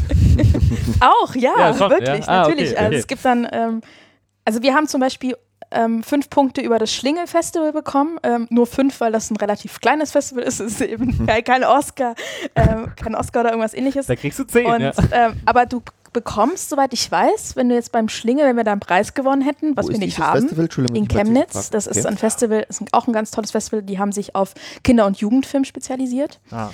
Und Da waren, waren beide oder jetzt nur? nur ähm, in in Country war da, also für Ionella haben wir eingereicht. Ähm, da ist äh, die Einreichungsfrist, glaube ich, noch gar nicht vorbei. Also da muss man noch ein bisschen abwarten. Mhm. Und die zeichnen, also durch, wenn die dich auszeichnen mit, mit, mit einem Preis in der offiziellen Kurzfilmkategorie, dann bekommst du, glaube ich, nochmal fünf Referenzpunkte. Also dann hast du am Ende auch zehn. Okay. Also da wird auch nochmal aufgeteilt nach, ist das nur eine Nominierung oder ist das sogar eine Auszeichnung? Ähm, du hast vorhin mal kurz, also du hast gerade äh, erwähnt, dass man auch Geld bekommen kann, dotiert sind die Preise. Wenn jetzt ein Kurzfilm einen Preis gewinnt, auch mit Geld, wie wird das dann aufgeteilt? Wer bekommt das Geld? Das geht immer an den Preisträger. Also jetzt die beste Regie bekommt der Regisseur und wenn der Film an sich den Preis bekommt, Bester Kurzfilm sogar. bester Kurzfilm, Ähm, also in der Regel, es gibt Festivals, die bei der Einreichung schon angeben, an wen der beste Kurzfilmpreis geht. Ähm, das können die sich aussuchen. In der Regel ist das ähm, Produktion oder Regie oder sie teilen es sich. Ähm, es gibt große Festivals wie jetzt hier die ähm, Oscars. Da wird meines Wissens nach der beste Film äh, geht an den Produzenten. Ähm, das ist ja von Festival zu Festival. Aber bei abhängig. Oscar kriegst du ja auch kein Geld, oder? Ähm, ich, doch, man kriegt Echt? Geld. Ach. Ähm, ich habe das letztens sogar gegoogelt, weil ich es sehr interessant fand. Ich habe schon wieder vergessen. Okay, aber das ist Ähm, schon mal interessant. also- Kann man ja mal Ah, die Statue ist nicht so viel wert, wie man denkt. Das Ja, ist die also ist das nicht Erste, was, da, was, Was? Google Nein. mir gesagt hat. Und, für harte und B, ähm, das war eine Summe, die jetzt auch nicht, mich nicht vom Hocker gerissen hat, auf jeden Fall. Okay, Ja, interessant. aber gut. Ja, ich dachte, das wäre nur Fame, also ohne, ohne Geld. Das ist ja schon mal interessant, ja. Äh, ich habe mal so einen Begriff, da muss ich mal fragen, ähm, Production Value. Das hört man öfter mal so. Und da du ja Produzentin bist, dachte ich, du weißt bestimmt, was das ist. Ähm, Production Value bedeutet, wenn ich beispielsweise einen super aufwendigen Drohnenflug inszeniere, der, ähm, ich weiß nicht, ähm, die Sahara filmt, also halt irgendwas, ähm, Was Teures. was Teures. ja, wirklich, wo, ähm, wo sich auch der Laie, wo auch der Laie versteht, das hat einen gewissen Wert, diese Produktion. So. Ah, das heißt also, wenn ich sage, der Film hat einen hohen Production Value, dann haben sie das halt aufwendig, vielleicht mit Das ist eine teuren. aufwendige Inszenierung, Umsetzung, ja. Alles klar. Und hast, also ich meine, du hast ja vorhin gesagt, äh, so ein bisschen, du, du hast vielleicht eine andere Vorstellung als der Regisseur, ja, wenn du dir so ein Drehbuch durchliest. Ähm, the theoretisch könnte man ja zum Beispiel jedes Drehbuch jetzt in, mit einem sehr niedrigen Production Value äh, verfilmen. Ja, und man könnte es aber ja auch mit einem sehr hohen Production Value verfilmen. Wo ist denn dann der Punkt, wo du jetzt sozusagen die Entscheidung triffst? Also du, kalkulierst jetzt zum Beispiel so für so ein mit dem mittleren Aufwand brauchen wir, ich sage jetzt mal 160.000 Euro, ja. Ähm, und jetzt hast du äh, 100 100.000 zusammen, ja. Und jetzt ist erstmal so, die Möglichkeiten sind so ein bisschen erschöpft. Sagt man dann so, okay, wir, machen, wir müssen halt jetzt ein bisschen zurückschrauben, wir machen den jetzt für 100.000 oder sagt man, nee, dann müssen wir jetzt halt irgendwie noch gucken, so wie kann man, inwiefern kann man da so variieren, dass man halt sagt, den Film können wir schon so machen, aber wir müssen jetzt ein paar Sachen streichen oder irgendwie sowas. Ja, wenn ich beispielsweise ähm, Szenen habe mit vielen Komparsen, dann frage ich mich, hey, tun's, tun's auch 50 statt 150? Da fallen dann natürlich nochmal 100 Mindestlöhne weg. Das macht einiges aus. Ähm, ähm, oder hey, können wir dieses Motiv im Ausland, können wir das nicht doch nach Deutschland verlegen? Äh, also da lassen sich überall gibt es irgendwie mehrere Möglichkeiten. Das gibt es immer. Ähm, es ist aber tatsächlich auch nicht immer das Ziel, möglichst fette Bilder, also möglichst aufwendig zu filmen und von der Drohne oder so. Also das gibt die Geschichte gibt her, was sie da braucht. Und wenn ich ähm, irgendeine total intime Szene erzähle, dann mit Sicherheit nicht aus der Luft mit Kran und Helis und also Ja. verstehst du, da, Ja. Die, der Moment ähm, entscheidet natürlich, wie er inszeniert werden muss. Okay. Aber das heißt, wenn, also nehmen wir das, andere, das Beispiel mal andersrum, du willst die 160.000, aber du kriegst 260.000. Dann weiß ich das auch auszugeben. Das meine ich. Ne? Also man kann dann schon sagen, okay, wir hätten es zwar ohne können, aber jetzt, wo wir die Möglichkeit haben, kann man hier auch mal Drohnenflug einbauen oder was Ja. weiß ich. Ja? Aber also man, man geht natürlich nicht hin und sagt, liebe Filmförderung, ich hätte gerne 160.000 und die, die geben dir dann 260.000 oder so. Das passiert leider nicht. Ja, ja. Ähm, also du kalkulierst im Vorhinein ganz genau durch, was du brauchst. Für aber was Szene. ist dieses, was du brauchst? Also das ist halt so der, der Mittelwert oder ist das das Niedrigste, wo, womit man den Film halt so gerade so machen vor allem könnte? Erfahrungswerte, einfach, was man halt Okay, zahlt. Was, okay. was man halt einfach für einen Kameramann am Tag zahlt. Das sind jetzt, bei den Gagen zum Beispiel geht man ganz viel nach ähm, den Tarifgagen von Verdi. Das sind einfach vorgegebene Gagen, die werden jährlich oder sogar monatlich zum Teil werden die vorgegeben. Ähm, dann weiß ich, was, ähm, ne, was Technik kostet in etwa oder hole mir im Vorhinein Angebote von verschiedensten Verleihern ein und gucke dann natürlich auch, ähm, welches Angebot macht für uns am meisten Sinn und dann hat auch baut auch einfach das meiste bei so einer Kalkulation baut auf Erfahrungswerten auf. Aber, aber trotzdem, du hast ja jetzt vorhin gesagt, ähm, ich kann die 150 Komparsen vielleicht auch durch 50 ersetzen. Aber du rechnest mit den 150, weil du sagst, das wäre ja schon so, wie wir den Film eigentlich gerne hätten. Und wenn du merkst, ne, klappt vielleicht nicht, dann überlegst du, wo kann ich Wenn ich, streichen. wenn ich die Filmförderung dann nicht bekomme, beispielsweise, Beispiel, dann kann ja. ich runterschrauben. okay, ja, verstehe. Genau. Mhm, alles klar. Aber also das Ziel ist es schon, möglichst, ähm, möglichst normale Budgets da auch an Land zu ziehen Ja, und nicht klar. von vornherein zu sagen, weil es passiert an jedem Film passiert immer irgendetwas, womit du nicht gerechnet hast, was Kosten verursacht. Das gibt's immer. Das gibt's auch bei der Werbung. Ich habe wirklich noch keinen Dreh erlebt, bei dem die da von vorne bis hinten einfach alles rund gelaufen ist. Und dann bist du froh, wenn du solche Überschreitungsreserven hast und ähm, auch nochmal bei anderen Positionen gespart hast. Ähm, ich hätte noch eine Frage zu den deinen Kurzfilmen. Äh, du hast gesagt, du hast dich ja jetzt gerade auf Festivals laufen. Aber gibt es noch irgendwelche andere Gelegenheiten, wo wir diese Filme jetzt noch sehen können? Wo könnten unsere Zuhörer jetzt deine Filme sehen? Ähm, Also bei Indoor Country gibt es ein paar Möglichkeiten. Ähm, der war jetzt bis vor kurzem in der ARD. Ich glaube bis vor kurzem. Es kann sein, dass er noch ähm, in der Mediathek ist. Wir finden das raus. Wobei, bis die Folge rauskommt, dann sehe ich. okay. Ähm, genau. Ähm, da habe ich jetzt vor ein paar Tagen eine E-Mail bekommen vom RBB. Ähm, ich glaube Radio Berlin-Brandenburg, ich bin ja. nicht ganz sicher, die schrieben mir auch, ähm, Frau Hahn, sobald ähm, der BR den Film dann endlich freigibt, ähm, läuft er dann auch bei uns. Also da wird es auf jeden Fall im Fernsehen noch ein paar Möglichkeiten geben. Dann haben wir nicht kommerziellen Verleih, bei dem man DVDs kaufen kann. Ich weiß nicht, wie interessant das jetzt ist, aber ja, ähm, das im, im, deutschsprachigen Bereich ist das EZEF und im Ausland ist das Goethe-Institut. Okay. Dann, ähm, jetzt muss ich äh, tatsächlich kurz mal nachdenken, was wir noch alles so für Möglichkeiten haben. Ähm, Genau, und In Our Country kann aktuell auch in der Stabi, also für die Münchner, die das hören, in der Stadtbibliothek ausgeliehen werden. Okay. Genau, und Ionella, ähm, das ist mich das letzte Mal schon so ausgequetscht, da kann ich nicht so viel zu sagen, weil wir jetzt in den letzten Phasen sind, also wir sind dabei, einen Vertrag zu unterzeichnen mit einem ausländischen Verleih und das ist noch alles nicht in trockenen Tüchern. Also Aber das können wir ja noch nachreichen. Ja, klar. Aber da, da habe ich trotzdem mal eine generelle Frage. Ich habe vor, keine Ahnung, vier Jahren oder was habe ich angefangen, so Oscar-Berichterstattung immer zu machen. Und dann wollte ich mir alle Kurzfilme angucken, die nominiert waren, logischerweise ja, gut, ich hätte mir auch irgendwie vornehmen können, heute noch nach Paris zu fliegen, das wäre wahrscheinlich realisierbarer gewesen. Und dann bin ich immer wieder auf dieses Problem gestoßen, dass Leute zum Beispiel auch auf, in sozialen Netzwerken, tolles Kurzfilmfestival, besonders begeistert hat mich Film XY, ja.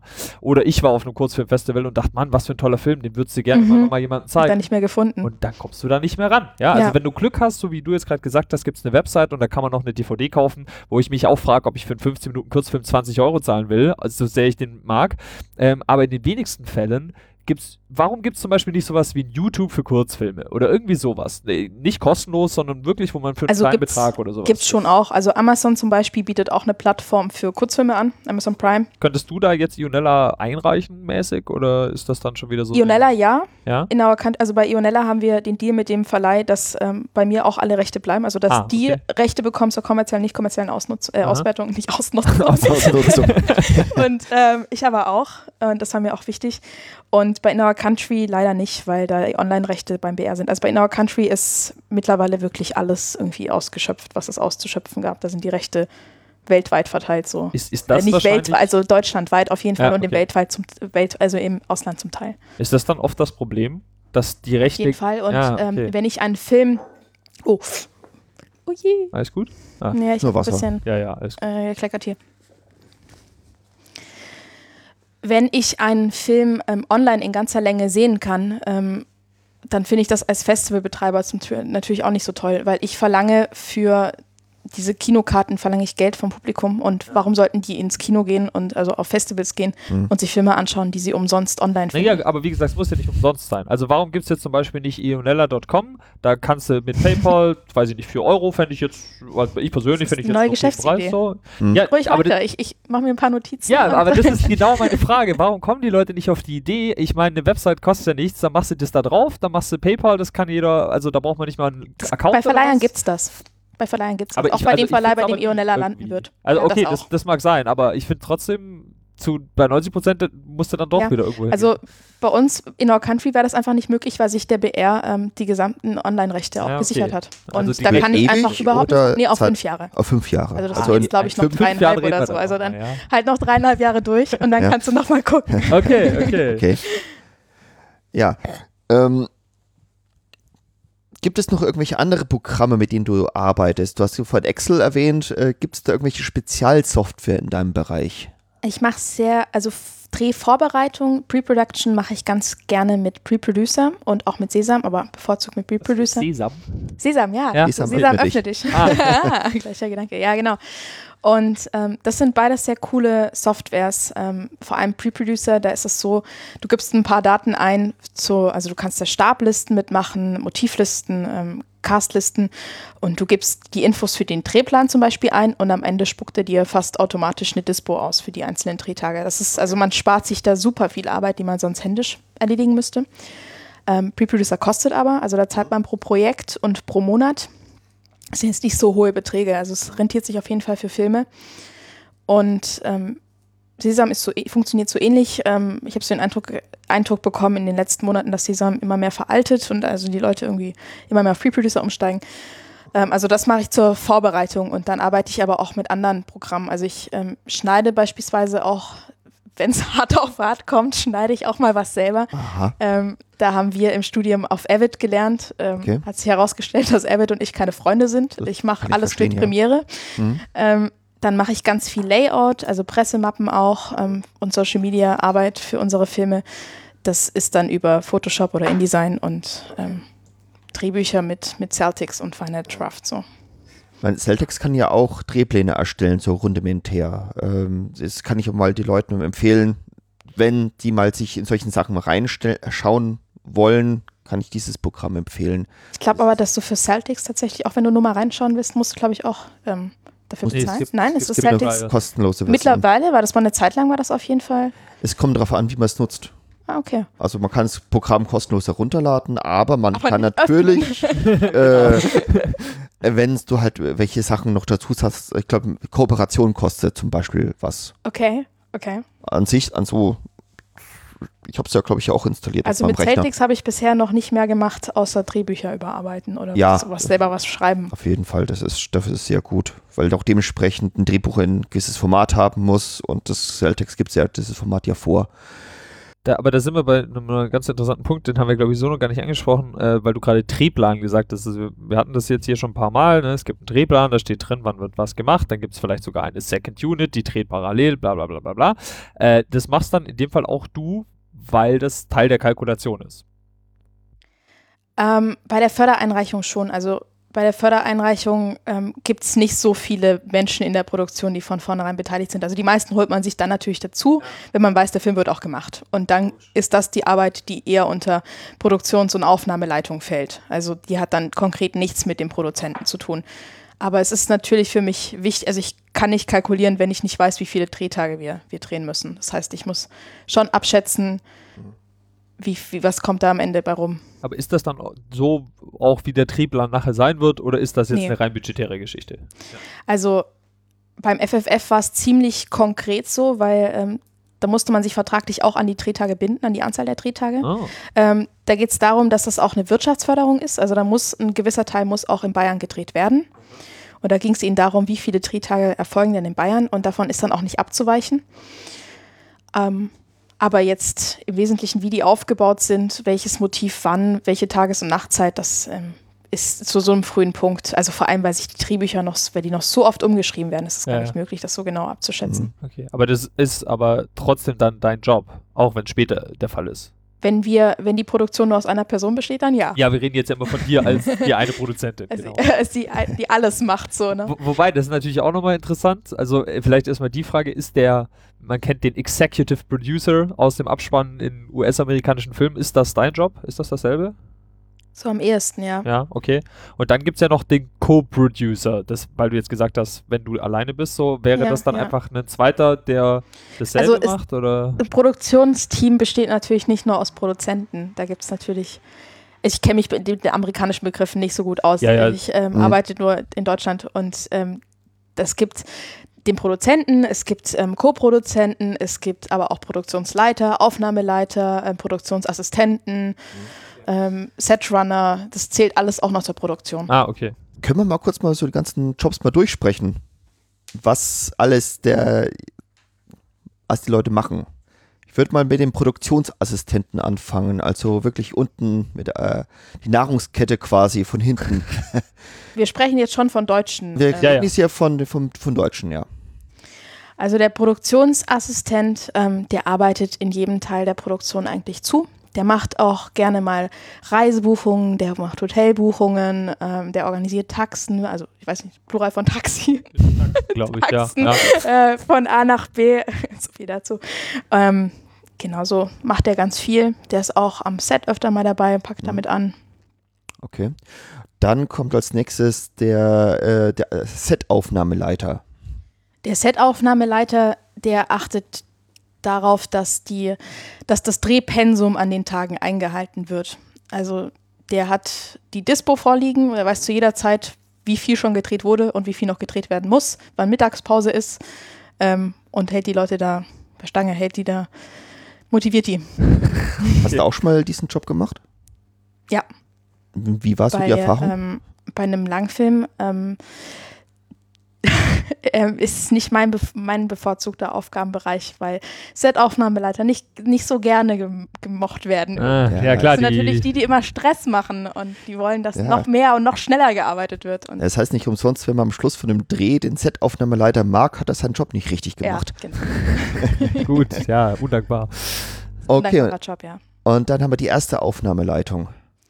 Die ähm, also Set-Aufnahmeleitung wird auch oft als zweite Aufnahmeleitung bezeichnet. Genau. Die erste Aufnahmeleitung, die organisiert vor allem die Motive. Also die kümmern sich um diesen ganzen Ablauf an den Motiven selbst und ähm, also die Motive selbst, die, die Toiletten an den Motiven, ähm, auch Catering zum Teil und es überschneidet sich so leicht mit den Aufgaben von einem Produktionsleiter. Also es ist auch mal von Projekt zu Projekt abhängig, wie viele Leute ich habe.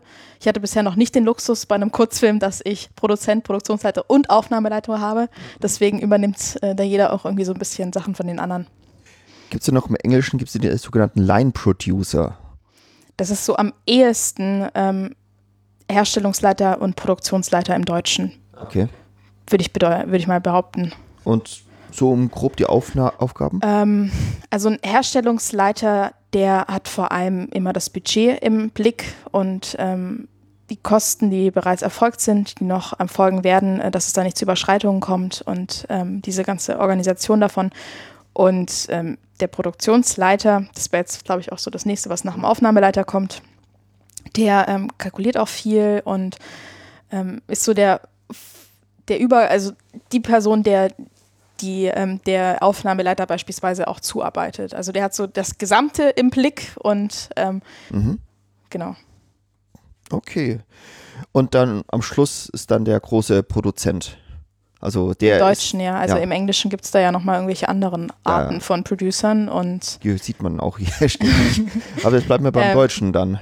Äh, dann haben wir den Genau, also ausführender Produzent. Ausführender Produzent, Produzent, genau. Genau. Also Produzent muss nicht zwingenderweise auch mit aktiv mitarbeiten. Also es gibt auch, ähm, wenn es Produktionsfirmen sind, dann ist der, kann der Produzent auch einfach nur der Geschäftsführer sein, der, der dann die wirtschaftliche Verantwortung trägt für das Projekt, aber der muss jetzt nicht unbedingt irgendwie kreativ mitsprechen oder mhm. dafür gibt es dann ausführende Produzenten oder Produktionsleiter, die ihm da zur Seite stehen. Ja, ähm, Im Englischen sieht man auch ab und zu mal, dass irgendwelche Schauspieler als Produzent von einem Film mit auftreten. Ben Stiller macht das sehr gerne. Genau. Ähm, ich, warum ist das so? Ähm, also dieser Executive Producer Credit, der geht in Amerika auch einfach generell an Leute, die irgendwie bedeutsam waren für die Produktion. Ähm, ist wirklich so. Und ich glaube, das ist halt aus Marketinggründen auch so. Könnte okay. ich mir vorstellen. Also ich habe, kann, kenne mich da in Amerika wirklich nicht aus, aber anders macht das für mich keinen Sinn. Es sei denn, die haben da auch finanziell irgendwie mit zu beigetragen, dass der Film gemacht, ja, also gemacht ich mein, wurde. Aber ich glaube nicht, dass Ben Stiller. Ne, doch, tatsächlich. Also Ben Stiller äh, zahlt Teile, also nee, wie Til Schweiger ja auch. Das meine ich nicht. Ich, ich glaube schon, dass die da finanziell beteiligt sind. Ich wollte gerade sagen, ich glaube nicht, dass Ben Stiller im Produktionsbüro sitzt. Ach so, so und sagt, ja, ja. ich arbeite ja, mir jetzt genau. da einen Vertrag aus für den und jenes. Also, hm. ähm, okay. Ja, genau, der Name steht halt drin, also weil er Geld. Das ist, glaube ich, so Producer so ein bisschen irreführend dann. Zwei Sachen äh, wären vielleicht mal noch interessant. Zum einen bist du relativ jung, so merkst du, dass du damit auch auf Probleme stößt. Dass du zum Beispiel nicht für ganz ernst genommen wirst oder dass du eben Probleme hast mit Erfahrungen, ne, dass, obwohl du ja eigentlich jetzt doch schon wirklich einiges gemacht hast, dass trotzdem Leute sagen, ja komm, was will die denn hier irgendwie sowas? Oder sogar, weil du weiblich bist? Das wäre die zweite Frage gewesen. Mhm. Ja, siehst du? ähm, ja, auf jeden Fall. Also Frage 1 jetzt, ja? Ja. Auf beides. Okay, eigentlich. gut. Dann, aber fangen wir kurz also ich mit Frage glaube, vielleicht an. Ähm, als junge weibliche Produzentin wahrgenommen zu werden ähm, von, von älteren Hasen beispielsweise, also von ähm, Personen, die da einfach schon älter, länger dabei sind und da mehr Erfahrung haben, ist schwierig auf ja. jeden Fall. Ähm. Ja, okay, gut. Ähm, okay. Hast du vielleicht irgendwas keine Ahnung, also jetzt abgesehen von diesem generellen so, ist schwer durchzukommen, so, hast du vielleicht auch mal irgendwie was erlebt, wo du sagst, puh, das war schon auch wieder so was, irgendwie, keine Ahnung. Willst du es aber wirklich wissen? Ähm, ja, naja. es gibt jetzt tatsächlich keine Situation, die ich mir immer wieder in Erinnerung rufe und äh, sage, Mensch, der hat mich irgendwie so ungerecht behandelt. Nicht, also. ähm, das motiviert mich oder so. Das, so ist es nicht. Aber man merkt einfach, ähm, auch schon in der Vorproduktion, wenn man, also Filmförderung jetzt gar nicht, wenn ich da antanze als junge Produzentin, ähm, Ja, wenn Hab ich nicht den Eindruck, stimmen, dass ich- wurscht, oder? So ein bisschen. wie bitte? Wenn die Zahlen stimmen, dann ist es denen wurscht, ob du jetzt. Ja, also Als- da trägt es eher dazu bei, wie viel Erfahrung habe ich. Aber ich glaube nicht, dass da, ich glaube nicht, dass sie wissen, wie alt ich bin, tatsächlich. Ähm, Ah, okay, also verstehe. da muss ich keinen, muss ich nicht bei der Einreichung ein Perso vorlegen Ja, okay, und, und ankreuzen, ob ich weiblich bin. Also Ja. ähm, da wird jetzt weniger Wert drauf gelegt, aber es ist schon so, dass wenn ich für ähm, aufwendige Produktionen einreiche, dass es auf jeden Fall sinnvoll ist, ähm, in einer ausführenden Produktion oder in einer Co-Produktion auch eine Firma mit dabei zu haben, die schon mal vergleichbare Projekte gemacht hat in der Vergangenheit. Das gibt ihnen halt einfach Sicherheit, dass das Mhm. Projekt durchgeführt wird und auch gut wird. Ähm,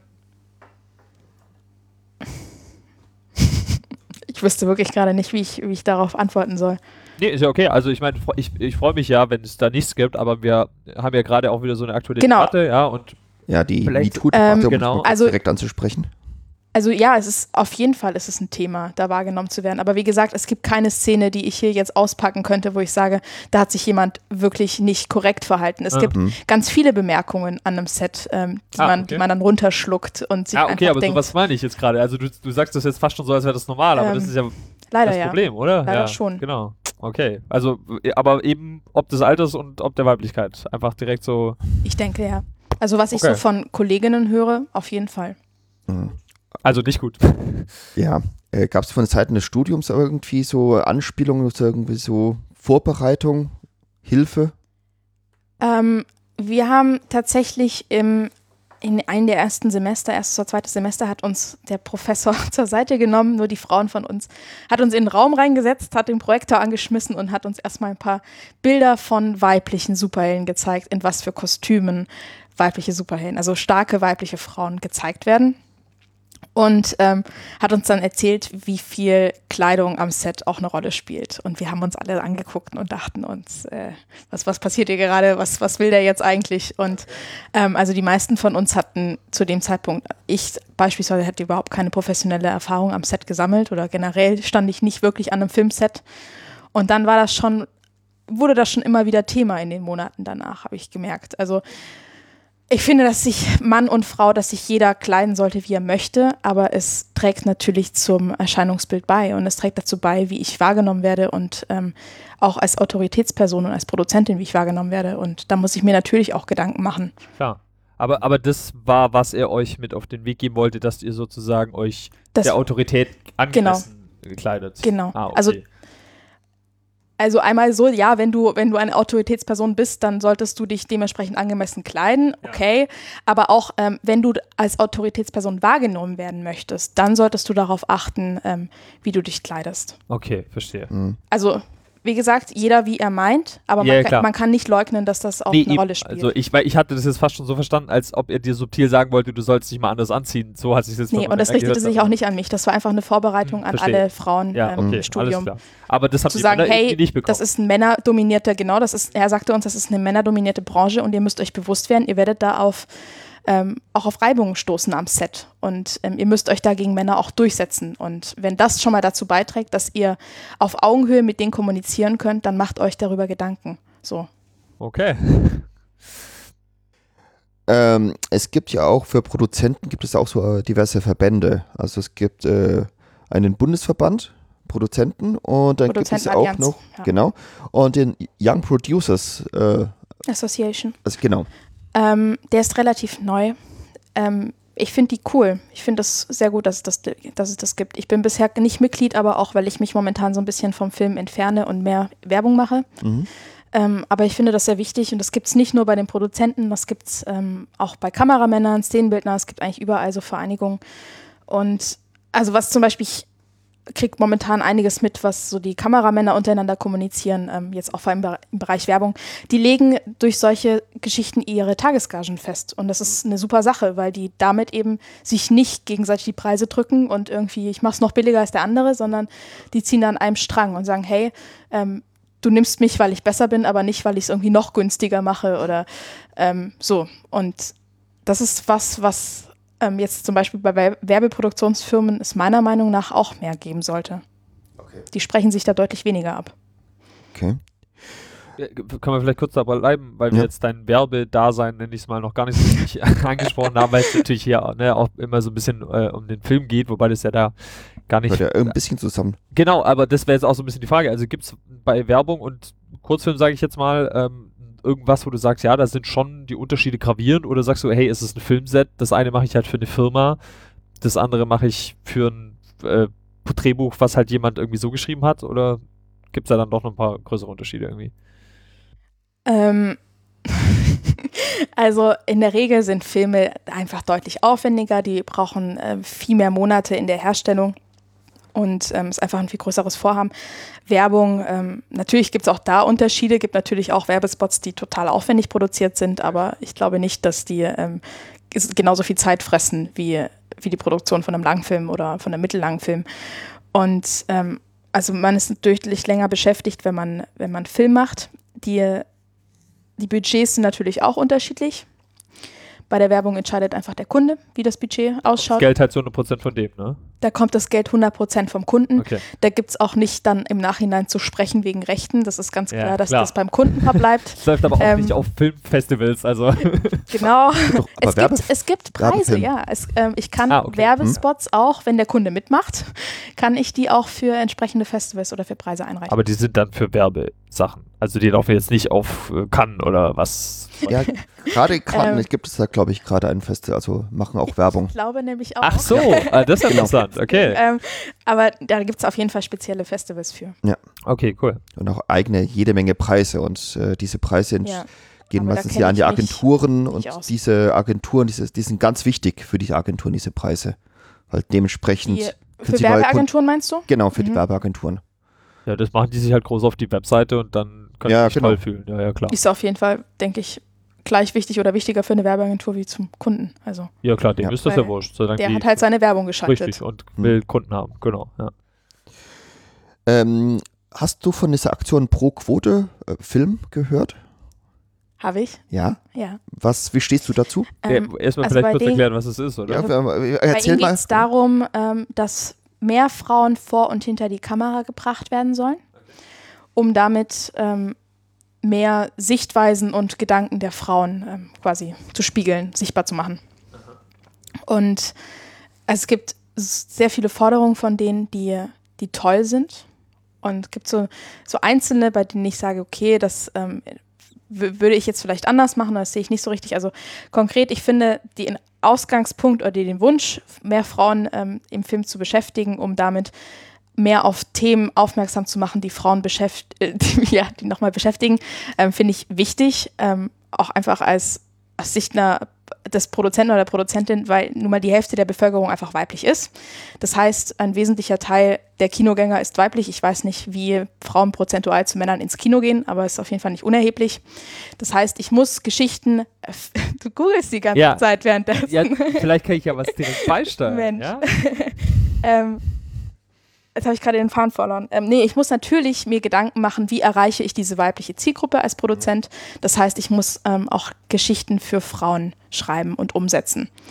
Und die Aktion Pro Quote setzt sich beispielsweise dafür ein, dass die Gremien von Fördereinrichtungen, dass die hälftig oder möglichst hälftig besetzt sind zwischen mit Frauen und Männern. Und das macht für mich sehr viel Sinn tatsächlich, weil bei der Förderung fängt es natürlich an, da sollte für jeden, für, für weibliche oder männliche Filmemacher die gleichen Ausgangssituationen geschaffen werden. So. Und ähm, natürlich weiß eine Frau im Gremium, wenn die dann da sitzt, weiß sie natürlich auch, was Frauen sehen wollen und kann dementsprechend auch Filme danach beurteilen und ähm, als unterstützenswert empfinden. Aber gibt es wirklich was, was Frauen sehen wollen? Also es klingt für mich jetzt schon wieder ein bisschen wie so ein Vorurteil, so, ah, Julia Roberts Film oder sowas, aber ich meine, Also es Ne? gibt natürlich, ja, ähm, nein, ohne um da jetzt Filme oder Frauen oder sonst wen in der Schublade stecken zu wollen, es gibt natürlich Filme, also wenn ich einen Film schreibe oder umsetze als Produzent, dann formuliere ich im Vorhinein eine sehr klare Zielgruppe, immer. Also ich Ah, okay. eine Zielgruppe wie beispielsweise 15 bis 25 männlich. Das wäre eine sehr konkrete Angabe über meine Zielgruppe. Man könnte auch noch konkreter sein. Also noch konkreter wäre hier ähm, Sportfan, ähm, Musikliebhaber, äh, Met hört gern Metal. Also weißt du, Ja, das ja. bedeutet eine Zielgruppe formulieren. Und da Okay. gibt es natürlich Filme, ähm, die einfach deutlich mehr die unterm Strich einfach mehr Frauen Ja, ins klar. Kino ge Okay, gelockt verstehe. haben. Das, also so romantische Komödien zum Beispiel, das schauen einfach mehr Frauen als Männer an, das ist so. Mhm. Und ähm, es hat nichts mit Schubladen zu denken zu tun. Okay, ja, alles klar. Übrigens kurz nachgereicht, 2014 waren 52% der Kinobesucher weiblich und 48% männlich. Also ja, ist schau an, also ist auf jeden Fall wichtig. ja, auf jeden Und, Fall. äh, ja. Es waren sogar seit 2009 immer mehr Frauen. Also Ja. eigentlich müsste es andersrum sein. Ähm, also ich habe ich hab vor ein paar Tagen auf die Seite von der Aktion Pro Quote geguckt und habe da ein paar ähm, Zahlen gefunden, die mich äh, schockiert haben. Ja. Ich schreibe einmal, dass laut FFA, also die, über die haben wir vorhin schon kurz gesprochen, das sind die mit den Referenzpunkten, unter anderem die Filmförderanstalt, 75 Prozent der geförderten ähm, äh, der, der Filme an Produzenten gehen, also der geförderten Filme ähm, vom Produzenten umgesetzt werden. Das Also heißt, nur männliche. fünf, genau, von Ja. männlichen Okay. und nur 25 Prozent eben von Frauen. Und nur 10 Prozent der Fördersummen gehen an weibliche Regisseure. Das ist, Okay. ähm, Das ist schon echt Wenig, ja, das ist sehr das ist krass, fand ich. Ja. Ja. Und da fängt es natürlich an. Ich möchte ja die gleichen Grundvoraussetzungen schaffen für Frauen und Männer, ihre Filme zu produzieren. Warum sollte ich Männer mit so einem deutlichen Unterschied? Mhm. Ähm, ich meine, diese ganze Ak- Aktion pro Quote fing ja an als äh, Aktion pro Regiequote. Also so habe ich das mitbekommen. Es wurde erst, glaube ich, vor ein paar Monaten äh, Ausgeweitet. ausgeweitet auf alle Ähm, Regen. Ge- Auf alles Bereiche. Mögliche, ja. Also es gibt so ein paar, ähm, gibt, ich weiß nicht genau, wie es heißt, Aktion pro Quote Schauspiel oder ähnliches. Ähm, das ist was zum Beispiel, die haben Forderungen, ähm, die würde ich jetzt nicht auf Anhieb unterschreiben. Die setzen sich dafür ein, dass 50 Prozent der Rollen von Frauen besetzt werden. Das ist was, was für mich jetzt einfach nicht so viel Sinn macht, weil das vom Drehbuch vorgegeben wird. Hm.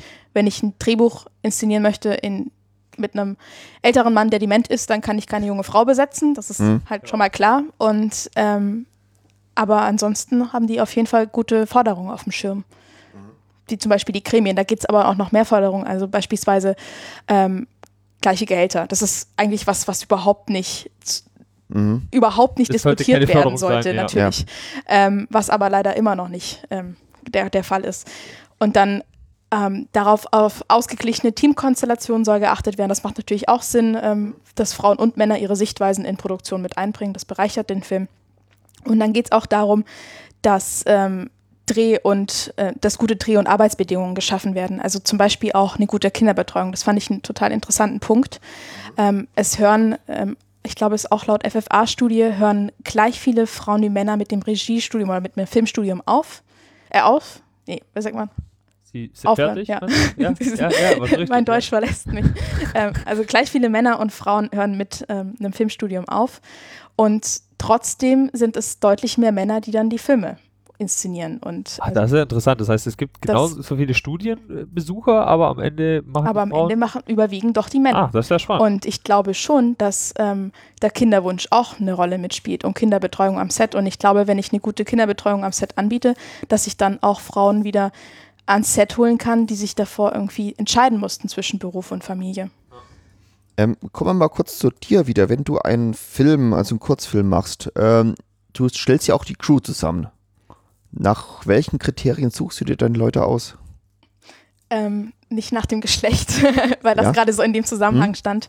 Ähm, überhaupt nicht. Ähm, ich suche mir Menschen aus, mit denen ich schon mal gearbeitet habe, bei denen ich weiß, dass sie einfach gut sind, dass sie bereit sind, ähm, dass sie zuverlässig sind. Ähm, ich suche viel nach Sympathie aus, tatsächlich. Also mir sind Soft Skills da sehr wichtig. Ich möchte einfach, vor allem bei Filmen, das zieht sich über so viele Monate hinweg, da möchte ich nicht mit Menschen eng zusammenarbeiten, die ich nicht leiden kann oder die mich nicht leiden können. Das ist dann einfach anstrengend und Drehtage an sich sind schon anstrengend genug.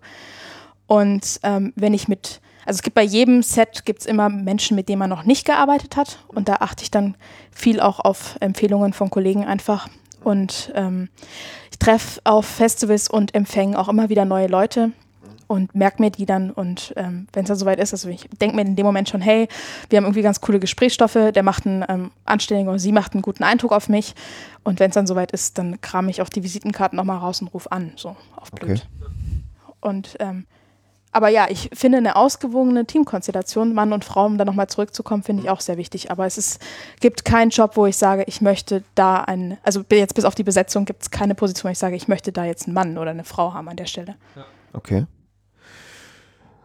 Ähm, wenn du selber äh, Pri Privatfilme anschaust, kannst, äh, denkst du dir dann auch, wenn du so diverse Sets, äh, so die Szenen siehst, so irgendwie so im Geheimen, ja, mein Gott, das war wieder scheiße teuer oder äh, Wer soll das bezahlen? ja, das war, das, wie haben sie das denn schon wieder umgesetzt? Ähm, das hängt, also früher war das nur so, als ich noch studiert habe, vor allem in den ganz frühen Jahren. Da konnte ich Filme leider überhaupt nicht mehr als normaler Zuschauer schauen. Und mittlerweile hängt das von dem Rahmen ab, in dem ich einen Film schaue. Also wenn ich auf ein Festival gehe, dann um da Kontakte zu knüpfen und irgendwie die Filmemacher hinter den Filmen kennenzulernen. Und dann schaue ich Filme schon wie ein Filmemacher, würde ich mal behaupten. Aber wenn ich am Abend auf der Couch liege und entspannen will, dann Okay. und abschalten möchte, dann. Also dann gibt es auch Momente, wo ich mir denke, Mensch, ist das jetzt Greenscreen oder ist das echt? Aber das hat, denke ich, haben, denke ich, viele Menschen. Also Ja, wahrscheinlich. Ähm, wir haben jetzt immer so, also wir hatten irgendwie, irgendwie Schnitt äh, zuletzt und wir hatten ja auch Kameramann und so. Naja, haben wir natürlich immer so gefragt, kannst du mal einen Film nennen, wo äh, Kamera super ist oder Schnitt super ist oder irgendwie sowas. Ähm, jetzt erstmal die Frage, kann, also gibt es so etwas wie, dass ich dich jetzt frage, nenn mal einen Film, der gut produziert ist? Gibt es, kann man das überhaupt so kategorisieren oder sagst du halt, naja, pff, Filme sind meist eigentlich nicht, weil man wissen muss, unter was für Bedingungen der Film Eben, gemacht wurde. ne? Also ja.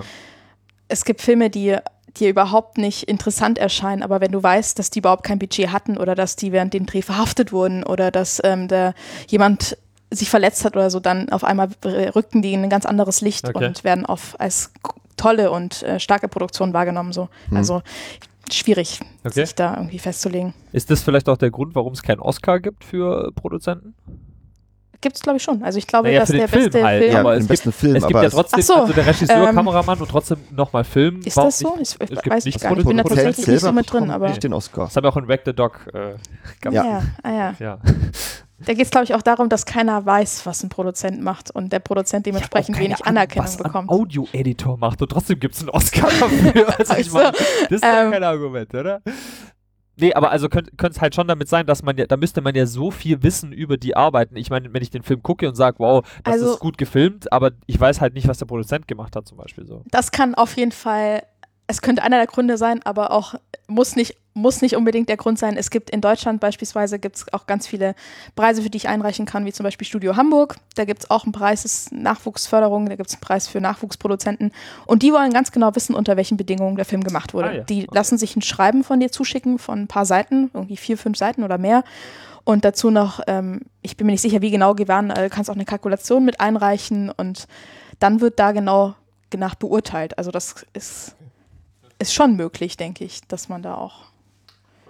Ähm, man, das Ganze hört sich eigentlich sehr, ja, wir sagen, äh, nach vielen Rechnen und eigentlich sehr viel BWL an, dieser Job. Aber gibt es noch trotzdem irgendwelche Bereiche, wo ihr sagt, das ist künstlerisch? Oder gibt es da keine künstlerischen Eckenbereiche in deinem Job, in deinem, Also als als Produzent? guter Produzent, da hatten wir ganz am Anfang schon mal kurz gesprochen, denke ich, muss ich in jedem Bereich der Produktion ähm, muss ich auch wissen, was da vor sich geht und ähm, was ein gutes Drehbuch ausmacht und ähm, was gute Schauspielführung ist. Und Mhm. ähm, um einmal um die Leute wertzuschätzen, die das natürlich umsetzen und auch um ähm, zu wissen, wie man da hinkommt, wo man hin möchte. Und also ist auf jeden Fall, also ich achte selber darauf, dass meine Arbeit kreativ ist. Also wenn ich jetzt auch, wenn ich Werbung produziere, dann cast ich auch viel selber einfach. Das empfinde ich schon mal als kreative Arbeit. Mhm. Ähm, oder schreibe auch bei, also bei Werbung weniger, bei Drehbüchern schreibe ich auch viel mit, ähm, eben weil, weil man weiß, ähm, wo ein Drehbuch hin muss, damit der Film gut wird. Und ähm, ich bin sehr viel im Schnitt, ich bin auch in der Komposition dabei. Das hängt einfach davon ab, ob man das möchte, denke ich. Also man kann seine Arbeit immer so kreativ gestalten, wie man will, denke ich, als Produzent. Wie schauen deine nächsten Projekte aus? Was hast du als Ziel dir gesetzt? Also ich habe keinen Fünfjahresplan oder so. ähm, ich habe mir als Ziel gesetzt, als nächstes einen Animationsfilm zu machen, weil das was ist, was ich noch nicht gemacht habe, was mich wahnsinnig interessiert, was man in Deutschland auch ähm, gut gefördert und ausgewertet bekommt. Und ähm, dann möchte ich tatsächlich Ende des Jahres nochmal studieren im Master in die, in die Ecke ähm, Management und Marketing. Also nicht weg vom Film oder von den Medien, ganz im Gegenteil, einfach um da nochmal neue Sichtweisen zu kriegen und auch eventuell, um später, wenn es dann doch die Werbung sein soll, auch auf Unternehmensseite wechseln, Unternehmensseite wechseln zu können, also zu- auf Kundenseite. Ja, ähm, hast du noch irgendwas? Nö, also ich dann, glaube ich, letzte Frage, oder? Ja, ist letzte ich würde Frage. super gerne, wollen wir vielleicht nochmal das Thema MeToo ansprechen? Ja, gerne. Ich klar, glaube, dass meine, meine Antwort vorhin so, ich hatte das nicht auf MeToo verstanden, diese, diese Frage von dir, deswegen habe ich da so, Ah, so okay. waschig geantwortet. Also ich hatte deine Frage so verstanden, als ob's ein, also ob ich schon eine schlechte Erfahrung damit gemacht habe, dass ich nicht wahrgenommen wurde als Produzentin so. Ja, war Weil das wird, glaube ich, auch. der MeToo-Debatte um Längen noch nicht gerecht. Ach so, nein, nein, So. also das Ja, war natürlich. Das war genau, das war jetzt einfach nur erstmal so dieser Einstieg mit, da ging es mir jetzt auch wirklich nur ein bisschen darum, du bist einfach Okay. jung so, ich kenne das selber auch, äh, du kommst irgendwo hin und das Ja, so, ne? Ja, Ähm, und dann halt zweiter Punkt äh, weiblich so und das war Ja. aber jetzt noch nicht so von mir, Okay. also meine Frage so, war wirklich okay. noch nicht so auf MeToo. Okay. Danach fand ich jetzt persönlich, ha- haben wir das ja dann doch schon Okay. auch beleuchtet. Aber wenn du da sagst, du willst noch, du hast noch Was hast du noch für willst? wa- einen Aspekt, den du noch mit einbringen möchtest? Nee, weil wir vorhin nur über die Klamotten gesprochen hatten, Ja. ähm, über die Frage nach, wie, wie ziehe ich mich am Set an. Ich wollte nur generell sagen, ich, ähm, dass ich überhaupt nicht überrascht war, als dieser ganze MeToo-Skandal da ähm, ins Rollen kam und dass ich mich mit Kolleginnen unterhalten habe und die schienen auch alle nicht überrascht. Und ähm, also einmal natürlich, weil es, denke ich, in jeder Branche, in jedem Beruf gibt es äh, sexuelle Übergriffe oder einfach Menschen, ähm, die Männer, die nicht einfach schlecht flirten, sondern die ganz bewusst eine Grenze überschreiten. Und warum sollte das in der Filmbranche anders sein? Vor allem, weil, weil es eben so von Männern dominiert wird auch. Ja, das ist ja so ein bisschen die Frage. Es wird ja eigentlich fast schon nicht nur gesagt, klar, dass es nicht anders ist, ist der eine Punkt, aber es wird ja eher so gesagt, so, da ist es sogar ganz speziell so. Also da ist es so the worst case irgendwie. Ähm, ja, ich finde, was ich so den Eindruck bekommen hatte in den letzten Monaten, dass in Hollywood da ganz viel Dreck aufgewühlt wird bei Produzenten und ähm, Regisseuren. Und ich habe aber die Erfahrung gemacht, dass das in, also zumindest in Deutschland, nicht nur Männer in Machtpositionen sind, die ähm, die Frauen da ausnutzen oder andere Männer ausnutzen, unterdrücken und schlecht behandeln, ähm, sondern dass das auch Beleuchter sein können, die sich da ähm, nicht nur im Ton vergreifen, sondern eventuell noch, noch weitergehen. Ja. Ist das so eine, also weil man, man macht ja schon einen Unterschied zwischen, ich nenne es jetzt mal soziale Schichten, ja, dass man sagt, irgendwie so der Klassi das klassische Bild der Bauarbeiter, der pfeift der Frau auf der Straße hinterher. Wie gesagt, ich nehme das jetzt einfach mal so an, dieses Bild. Ähm, äh, würdest du das irgendwo auf sowas zurückführen, dass du sagst, da, keine Ahnung, da gibt es Leute, die, die, die haben halt den, den, den Pfiff noch nicht gehört, dass wir jetzt irgendwie 2018 haben und man einfach nicht mehr Frauen auf den Arsch haut oder so? Oder, weil ich meine, irgendwo muss, muss es doch kommen. Ich meine, ich laufe ja auch nicht durch die Gegend und mache das so. Also es kann auf jeden Fall nicht von der Schicht abhängen, wenn das der Beleuchter macht, aber auch der Produzent. Das sind ja nochmal Das ganz stimmt. unterschiedliche Gutes Aufgabenbereiche und Ja. ähm, Autoritätspersonen. Also Ja, also, aber ist, es muss, ist einfach.